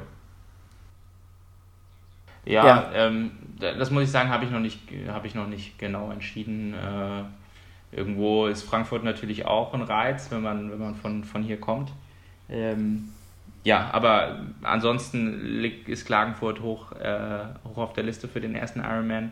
Ich muss sagen, ganz ursprünglich, also wie gesagt, ich habe diesen eigentlich vor, vor drei, vier Jahren schon diesen Plan gefasst, mich bis 2021 zu qualifizieren, weil es dann mein letztes Jahr auch in der Altersklasse ist, bis 24. Ähm, da war es ursprünglich ähm, mein Plan, so ähnlich wie jetzt, äh, wie jetzt letztes Jahr mit, mit, mit Nizza, mich im Vorjahr schon zu qualifizieren bei einem späten Ironman. Das wäre allerdings schon nächstes Jahr. Ähm, und ich muss sagen, ich habe das Gefühl, dass es mir aus sportlicher Sicht, ähm, wo man ja sagen muss, dass es eh ähm, früh ist, einen Ironman zu machen in dem Alter, äh, aber ich aus sportlicher Sicht das Gefühl habe, dass es mir besser tun würde, nächstes Jahr einfach nochmal wirklich komplett den Fokus auf Distanzen bis, bis Halbdistanz zu setzen und äh, das, das Projekt Ironman dann, dann erst im 2021 einzugehen. Ja, du, ich mal ganz kurz auf äh, deine äh, vergangene Saison zu kommen, weil du hast jetzt auch Hawaii bzw. die Langdistanz angesprochen. Ähm, du bist jetzt auch mehrfach mit Profis gestartet. Ähm, hat dir das da irgendwie ein bisschen geholfen, ähm, die zu sehen, oder ähm, hast du das komplett ausgeblendet und hast nicht so viel davon? Nee, auf jeden Fall. Das ist natürlich äh, extreme Motivation und ähm, für mich ja schon auch, muss ich sagen, ein Ziel in, in, den, in, den, in den Bereich ja, von, von dem einen oder anderen Profi irgendwie vorzustoßen. Und äh, zum Beispiel in, in äh, Buschütten ist mir das auch gelungen. Also ich habe da auch den einen oder anderen Profi hinter mir gelassen, aus dem Erdinger Alkoholfreiteam zum Beispiel.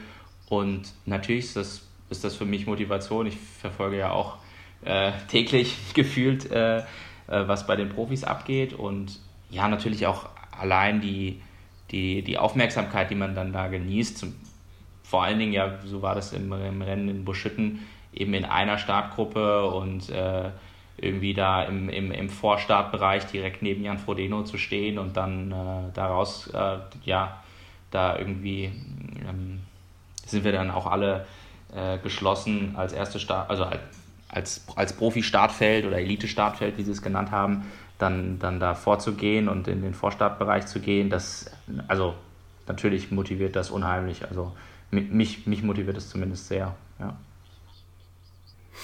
Ja, in äh, Nizza hat jetzt einer der Norwegern ge äh, gewonnen. Ähm, von denen hört man ja auch sehr, sehr viel, auch durch ihre Trainingsgestaltung, äh, ja, sag ich mal. Ist das äh, sowas, wo du ein äh, bisschen auch dahin guckst, wie sie es machen? Oder sagst du, das ist überhaupt nicht so dein Ding, wie die, wie die es abziehen? Doch, total. Also äh, ich muss auch sagen, ich hatte die, hatte die hoch auf der Rechnung.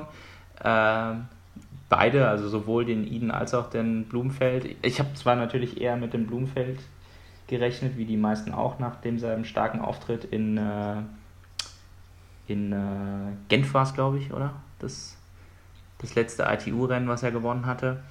Ähm, ja, und ich verfolge das auch. Also ja. Ähm, ja. ich, ich verfolge zum Beispiel, ich weiß nicht, ob ihr die kennt, äh, äh die Jungs aus Köln, äh, ähm, Triathlon Crew Cologne, äh, die auch immer, finde ich, auch einen ganz, ganz, ganz coolen YouTube-Channel haben, wo es eben auch oft um, um ähm, geht es oft um äh, Trainingsinhalte und ja, ein bisschen mehr wissenschaftliche Themen ähm, aus der Trainingswissenschaft, ähm, was, ja, was ist, womit ich mich sehr viel ähm, beschäftige.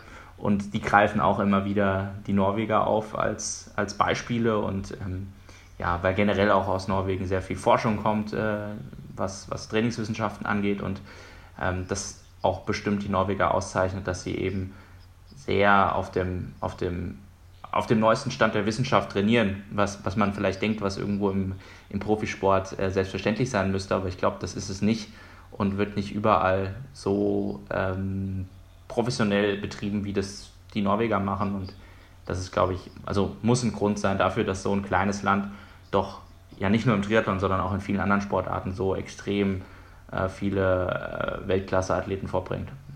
Ja. Ja, definitiv, ja.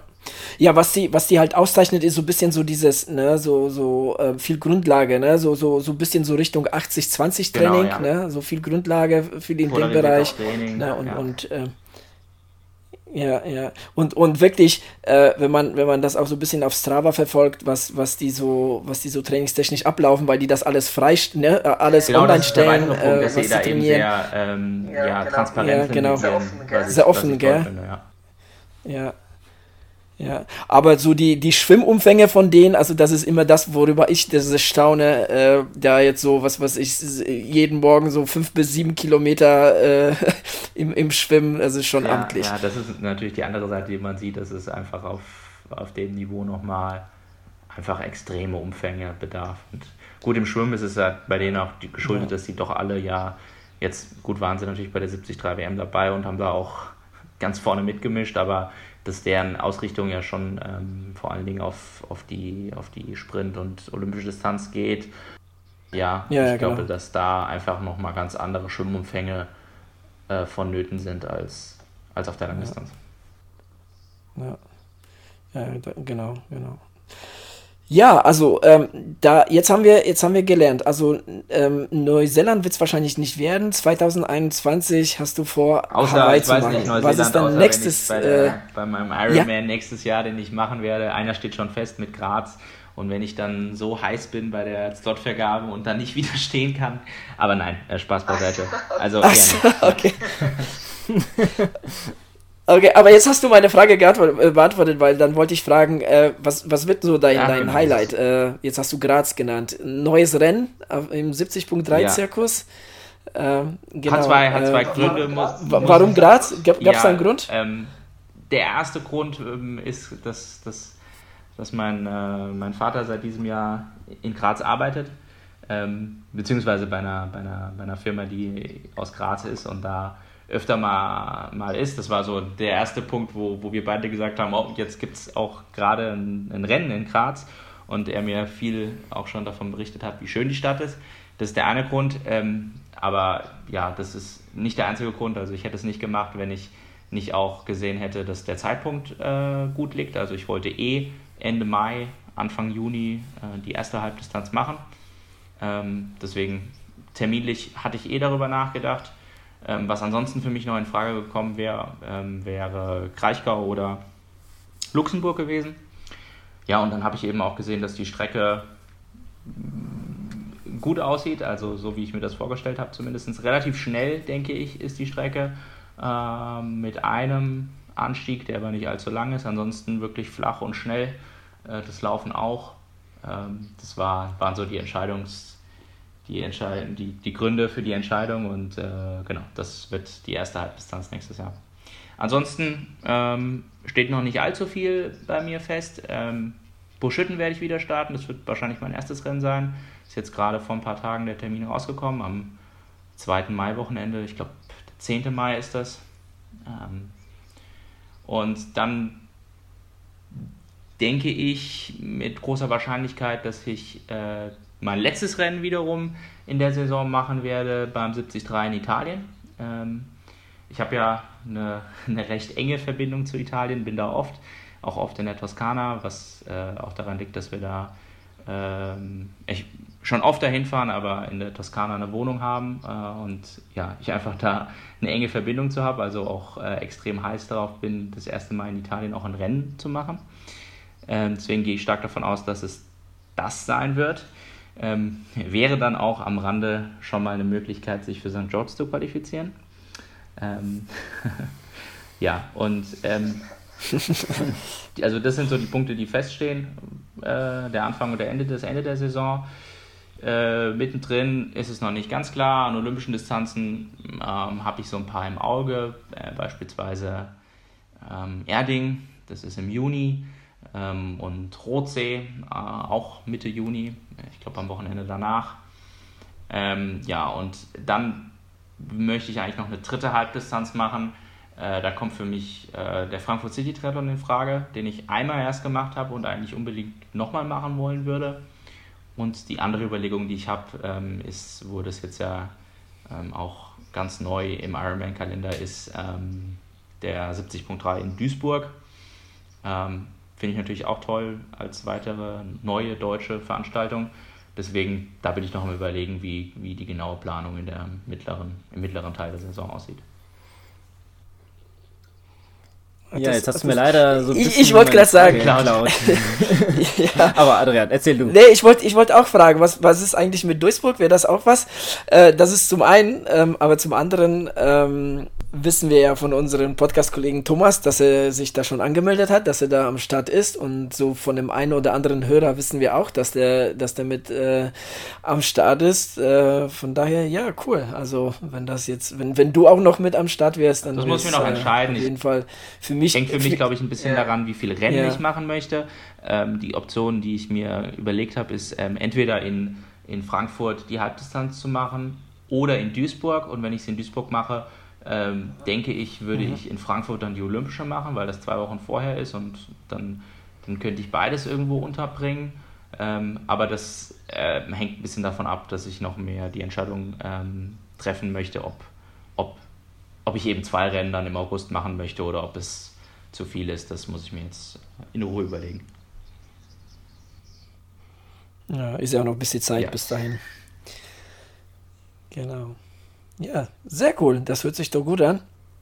Ähm, jetzt habe ich noch mal, äh, ja, jetzt habe ich auf jeden Fall noch mal eine Frage zum äh, zum Ironman Hawaii. Also das müssen wir auf jeden Fall noch mal kurz anschneiden. Das Rennen oh, hast du. Das war auch meine Frage. oh, okay, Lukas, dann hau rein, weil äh, ja, ich habe jetzt vorhin eine Frage gestellt. Okay, hau rein. Ja gut, ist eigentlich so dieselbe Frage, aber ähm, ähm, was ich auf jeden Fall den Zuhörerinnen und Zuhörern empfehlen würde, ist bei dir mal auf Instagram zu gucken. Da postest du manchmal richtig geile Bilder. Du warst ja so im Urlaub in Amerika in der Zeit vom auf dem ähm, Ironman. Da war ich ehrlich gesagt schon wieder. Ähm, da, da war ein richtig cooles Video. Zurück, äh, zwei Tage vorher ah, okay. zurückgekommen. Ah, okay. Ah, Hat dann okay. äh, komplett mein, mein Jetlag zerstört. Äh, zwei Tage wieder versucht, hier, hier äh, in die Zeit reinzukommen und dann am dritten Tag gleich wieder bis, bis 3 Uhr wach geblieben. Das war natürlich sehr ungünstig. Ja. Aber ja, ich war schon, ich war da schon ja, in das, Deutschland.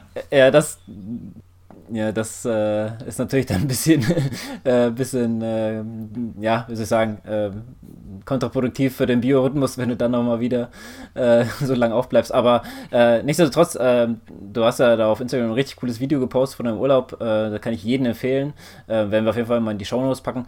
Äh, die Frage ist natürlich, ja, äh, letztes Jahr äh, der Ironman Hawaii war ja so ein bisschen äh, lahm, zumindest war das so hier so ein bisschen Nein, so die Meinung, außer, das, das außer der Adrian, außer der Adrian. Aber dafür du, jetzt mal ganz ehrlich, Vincent, Frage an dich, fandst du das Rennen letztes Jahr lahm? Ja, es, es ist so ein bisschen, ich glaube, ähm, wenn ich mal irgendeinen Nicht-Triathleten äh, zu mir nach Hause einladen würde, wenn ich, wenn ich vom Ironman sitze, der würde wahrscheinlich denken, was, was guckst du dir da an? Achteinhalb Stunden oder acht Stunden? Äh, natürlich ist das lahm und äh, ich, ich sitze, glaube ich, gefühlt da acht Stunden davor, egal wie der Rennverlauf ist und bin begeistert. Äh, deswegen ist es eine schwierige Frage, aber also ich fand es ja, nicht lahm, ja. Na naja, gut, jeder hat da so ein bisschen einen anderen Blick drauf. Also ich habe jetzt auch äh, gerade bei deinen Schild, äh, ja, bei, de, bei deinen Schilderungen, äh, wie du dir Rennen zum Beispiel aussuchst, äh, fand ich richtig äh, äh, äh, sagen, inspirierend, sage ich auch mal, weil du auch äh, sagst, ja, die Strecke ist so und so und da die Radstrecke kommt mir zugute und so. Und ich, äh, wenn ich, äh, keine Ahnung, äh, wo ich den, den Hamburger Marathon mir ausgesucht habe, sag ich, ja, Hamburg mag ich die Stadt, da will ich mal hin. So, da gucke ich mir noch ja, nicht mal die Strecke an. ist ja irgendwie auch schön. Also, es ist unterschiedliche, unterschiedliche Dinge, die einen da hintreiben und ja. ich finde, beides ja. hat seine Berechtigung. Ja, ja, ja ja, auf jeden Fall. Aber so ist, schaut man auch zum Beispiel. Ja? Der eine hat halt zum Beispiel, dann, da, guckt dann halt, wie die Leute fahren, wie sind dann halt auch immer die äh, äh Platzierungen, wie äh, äh, die Abstände und so. Aber gut, ähm, dieses Jahr, sage ich es einmal, war für auch für äh, neutrale Zuschauer spannend äh, zuzugucken. Ähm, deswegen würden wir doch gerne auch mal deine äh, Gedanken zu dem diesjährigen Rennen ja, hören. Also vielleicht sage ich doch noch, noch mal einen Satz zu letztem Jahr. Ähm, äh, lahm war es vielleicht insofern, oder es gibt auch einige Dinge, die ich letztes Jahr natürlich schade fand, dass Frodeno nicht dabei war. Das ist in jedem Fall äh, schade und ähm, da liegt immer die Vermutung nahe, sage ich jetzt mal, dass der, dass der wahre Sieger nicht dabei war. Das ist natürlich ganz, ganz generell schade, auch, auch für die anderen Athleten. Äh, dann gibt es auch so ein paar andere Dinge, die ich letztes Jahr natürlich ein bisschen, ein bisschen äh, schade fand, dass äh, Kieler ausgestiegen ist oder aussteigen musste, dass vielleicht auf der Radstrecke das ein oder andere nicht, äh, ich will da jetzt ja, mich nicht zu sehr einmischen, aber dass die eine oder andere Sache vielleicht nicht ganz so fair abgelaufen ja, ist und ja. Im, im, ja, wie auch immer. Äh, ja, und äh, gut, ich meine, man, man, ich finde, man kann irgendwo auch behaupten, dass das Rennen dieses Jahr lahm war. Ich meine, das, äh, ich habe jetzt äh, gerade vor ein paar Tagen erst gelesen, das ist ja, das hatte ich nicht so ganz genau auf dem Schirm, aber das ist ja irgendwie der, der größte, der größte Vorsprung im Männerrennen war des Siegers seit äh, Norman Stadler, glaube ich, seit 2004. Von daher, aus der Perspektive war es ja irgendwo schon lahm weil es äh, in der Spitze ja doch eine One-Man-Show war. Aber ähm, nichtsdestotrotz war allein diese, diese Vorstellung, finde ich, so beeindruckend, dass das äh, ja, als Zuschauer Wahnsinn war, diese Dominanz und diese, ja, diese Performance des wahrscheinlich besten Triathleten aller Zeit da irgendwie mitzuerleben. Also ich fand ich äh, extrem beeindruckend und inspirierend. Ja, der war auch da sehr, sehr dominant, gell? Ähm, also ich fand, bis zum, bis zum Radrennen war es eigentlich schon noch recht Klar, äh, ja. spannend ja, von ja, den Athleten her. Ich meine, die Konstellation, dann, dass und dann ein Brownie zusammen mit Frodeno auf die Laufstrecke geht, das hatte viel Potenzial. Oder mehr oder weniger. Äh, relativ knapp. Ja, auf jeden Fall, auf jeden Fall. Ähm, obwohl beim Elsa Brownlee ähm, hatten wir jetzt hier ähm, ähm, am Anfang der Sendung noch gehabt, ähm, da hat er ja, er hat ja seinen Platten gehabt und ist ja dann wieder auf ihn zugefahren. Von daher, vielleicht war das ja auch ähm, da vielleicht ein kleiner ja, Fehler, äh, dass er später dann ja, hochgegangen ist. Ja, ich bin mir sicher, dass das so ein bisschen sein, sein Anfängerfehler war, äh, den er bei dem Rennen, glaube ich, begangen hat. Ja. Aber letztendlich hat das auch irgendwie meine, meine Erwartung äh, voll erfüllt, insofern, als dass ich gesagt habe, äh, Alistair Brownlee wird entweder das Rennen gewinnen oder völlig äh, eingehen und gar keine Rolle spielen. Und ja, ist dann letzteres geworden. Also anders, anders kann er einfach nicht. Gell? Er muss ja die Rennen immer von vorne angehen. Ne? Er, er taktiert halt nicht so gerne. auch, auch erfrischend. Also ich meine, ja klar, ist ja dann halt auch, ist ja dann halt auch äh, ja, ist halt auch so einer, ich meine, der Moritz äh, Clavel ist ja auch so einer, der ist äh, der, ja, ist, egal wie es ihm später geht, der fährt da einfach äh, auf Krawall los und naja. Ja, bei ihm war das natürlich auch, der ist auch wieder geplatzt. Ich, also, ja, also völlig recht, also die sind da ähnlich, aber beim Brownie würde ich zumindest sagen, hatte das mehr, ähm, hatte das mehr Aussicht auf Erfolg als beim Maurice Clavel da irgendwie so ja. extrem ja. vorne mitzufahren und ja, das war sicherlich nicht schlau, glaube ich. Aber gut, ja, irgendwo ist es, finde ich natürlich wirklich so völlig, äh, also es ist äh, schön zu sehen, wenn Athleten da im Profifeld einfach was versuchen und äh, man, man muss was riskieren, gerade bei den Profis, um in einem Rennen über sich hinauszuwachsen. Ja, auf jeden Fall.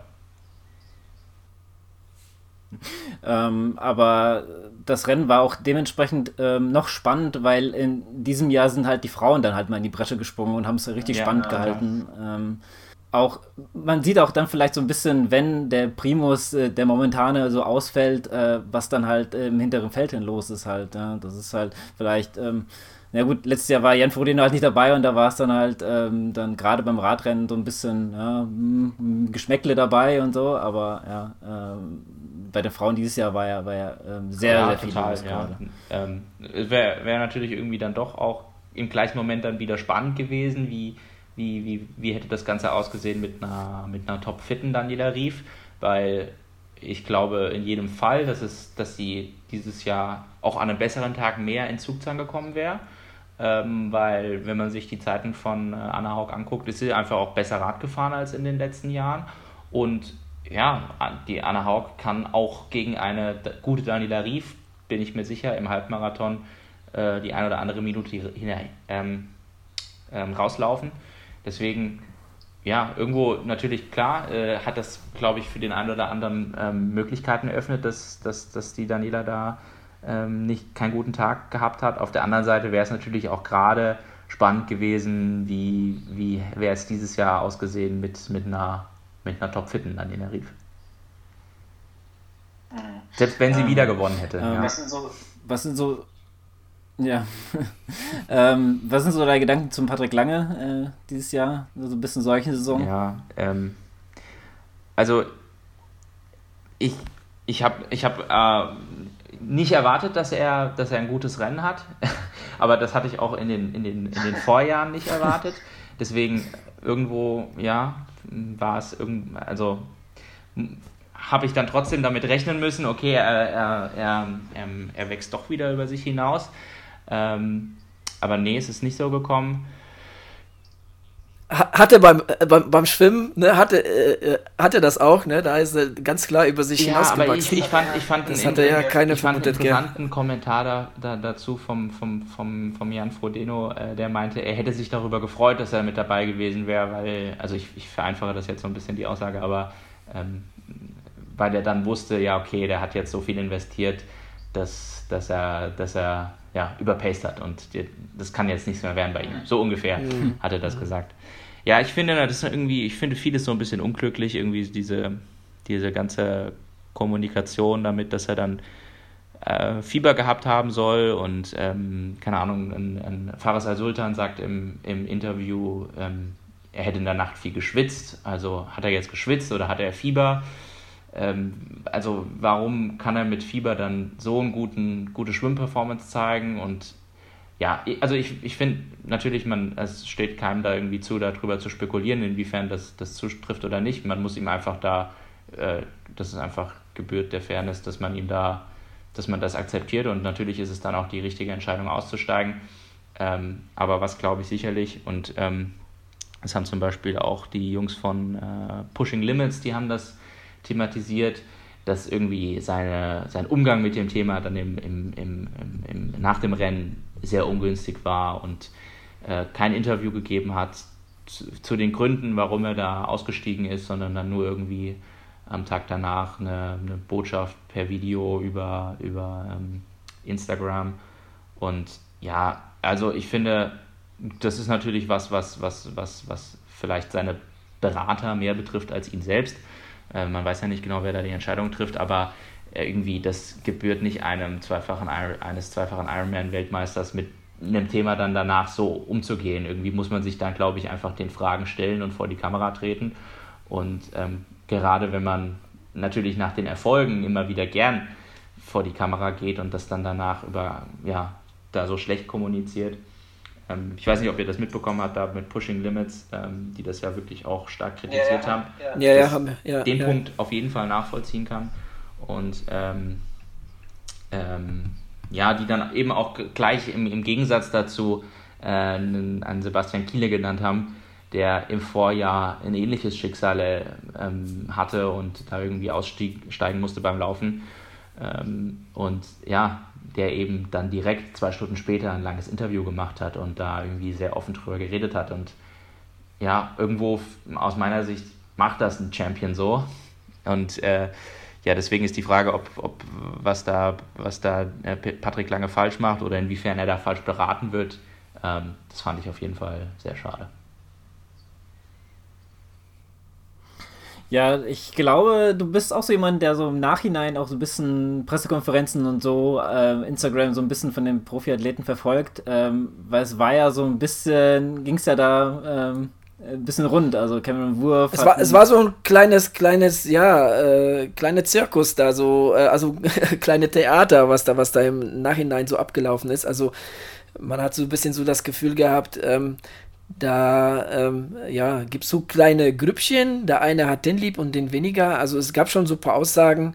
Ähm, darin war auch ähm, zum Teil auch äh, Cameron Wurf auch mit drin und, und ich weiß nicht, ob du die Pressekonferenz mitbekommen hast äh, nach dem Rennen mit den ersten fünf, wo sich Cameron Wurf seinerseits über so ein bisschen über den Boris Stein lustig gemacht hat. Also ähm, dann gab es auch noch so ein paar Aussagen von Jan Frodeno Richtung Patrick Lange und so, die, ja, die fand ich dann auch so ziemlich ähm, grenzwertig, beziehungsweise hatte ich so ein bisschen Fragezeichen so, so vom Gesicht. Da habe ich mir gedacht, hm, wie kommt er jetzt da drauf? Also alles in allem war schon sehr, sehr unterhaltsam. Ja, auf jeden Fall, also da ist Feuer dahinter. Sagen.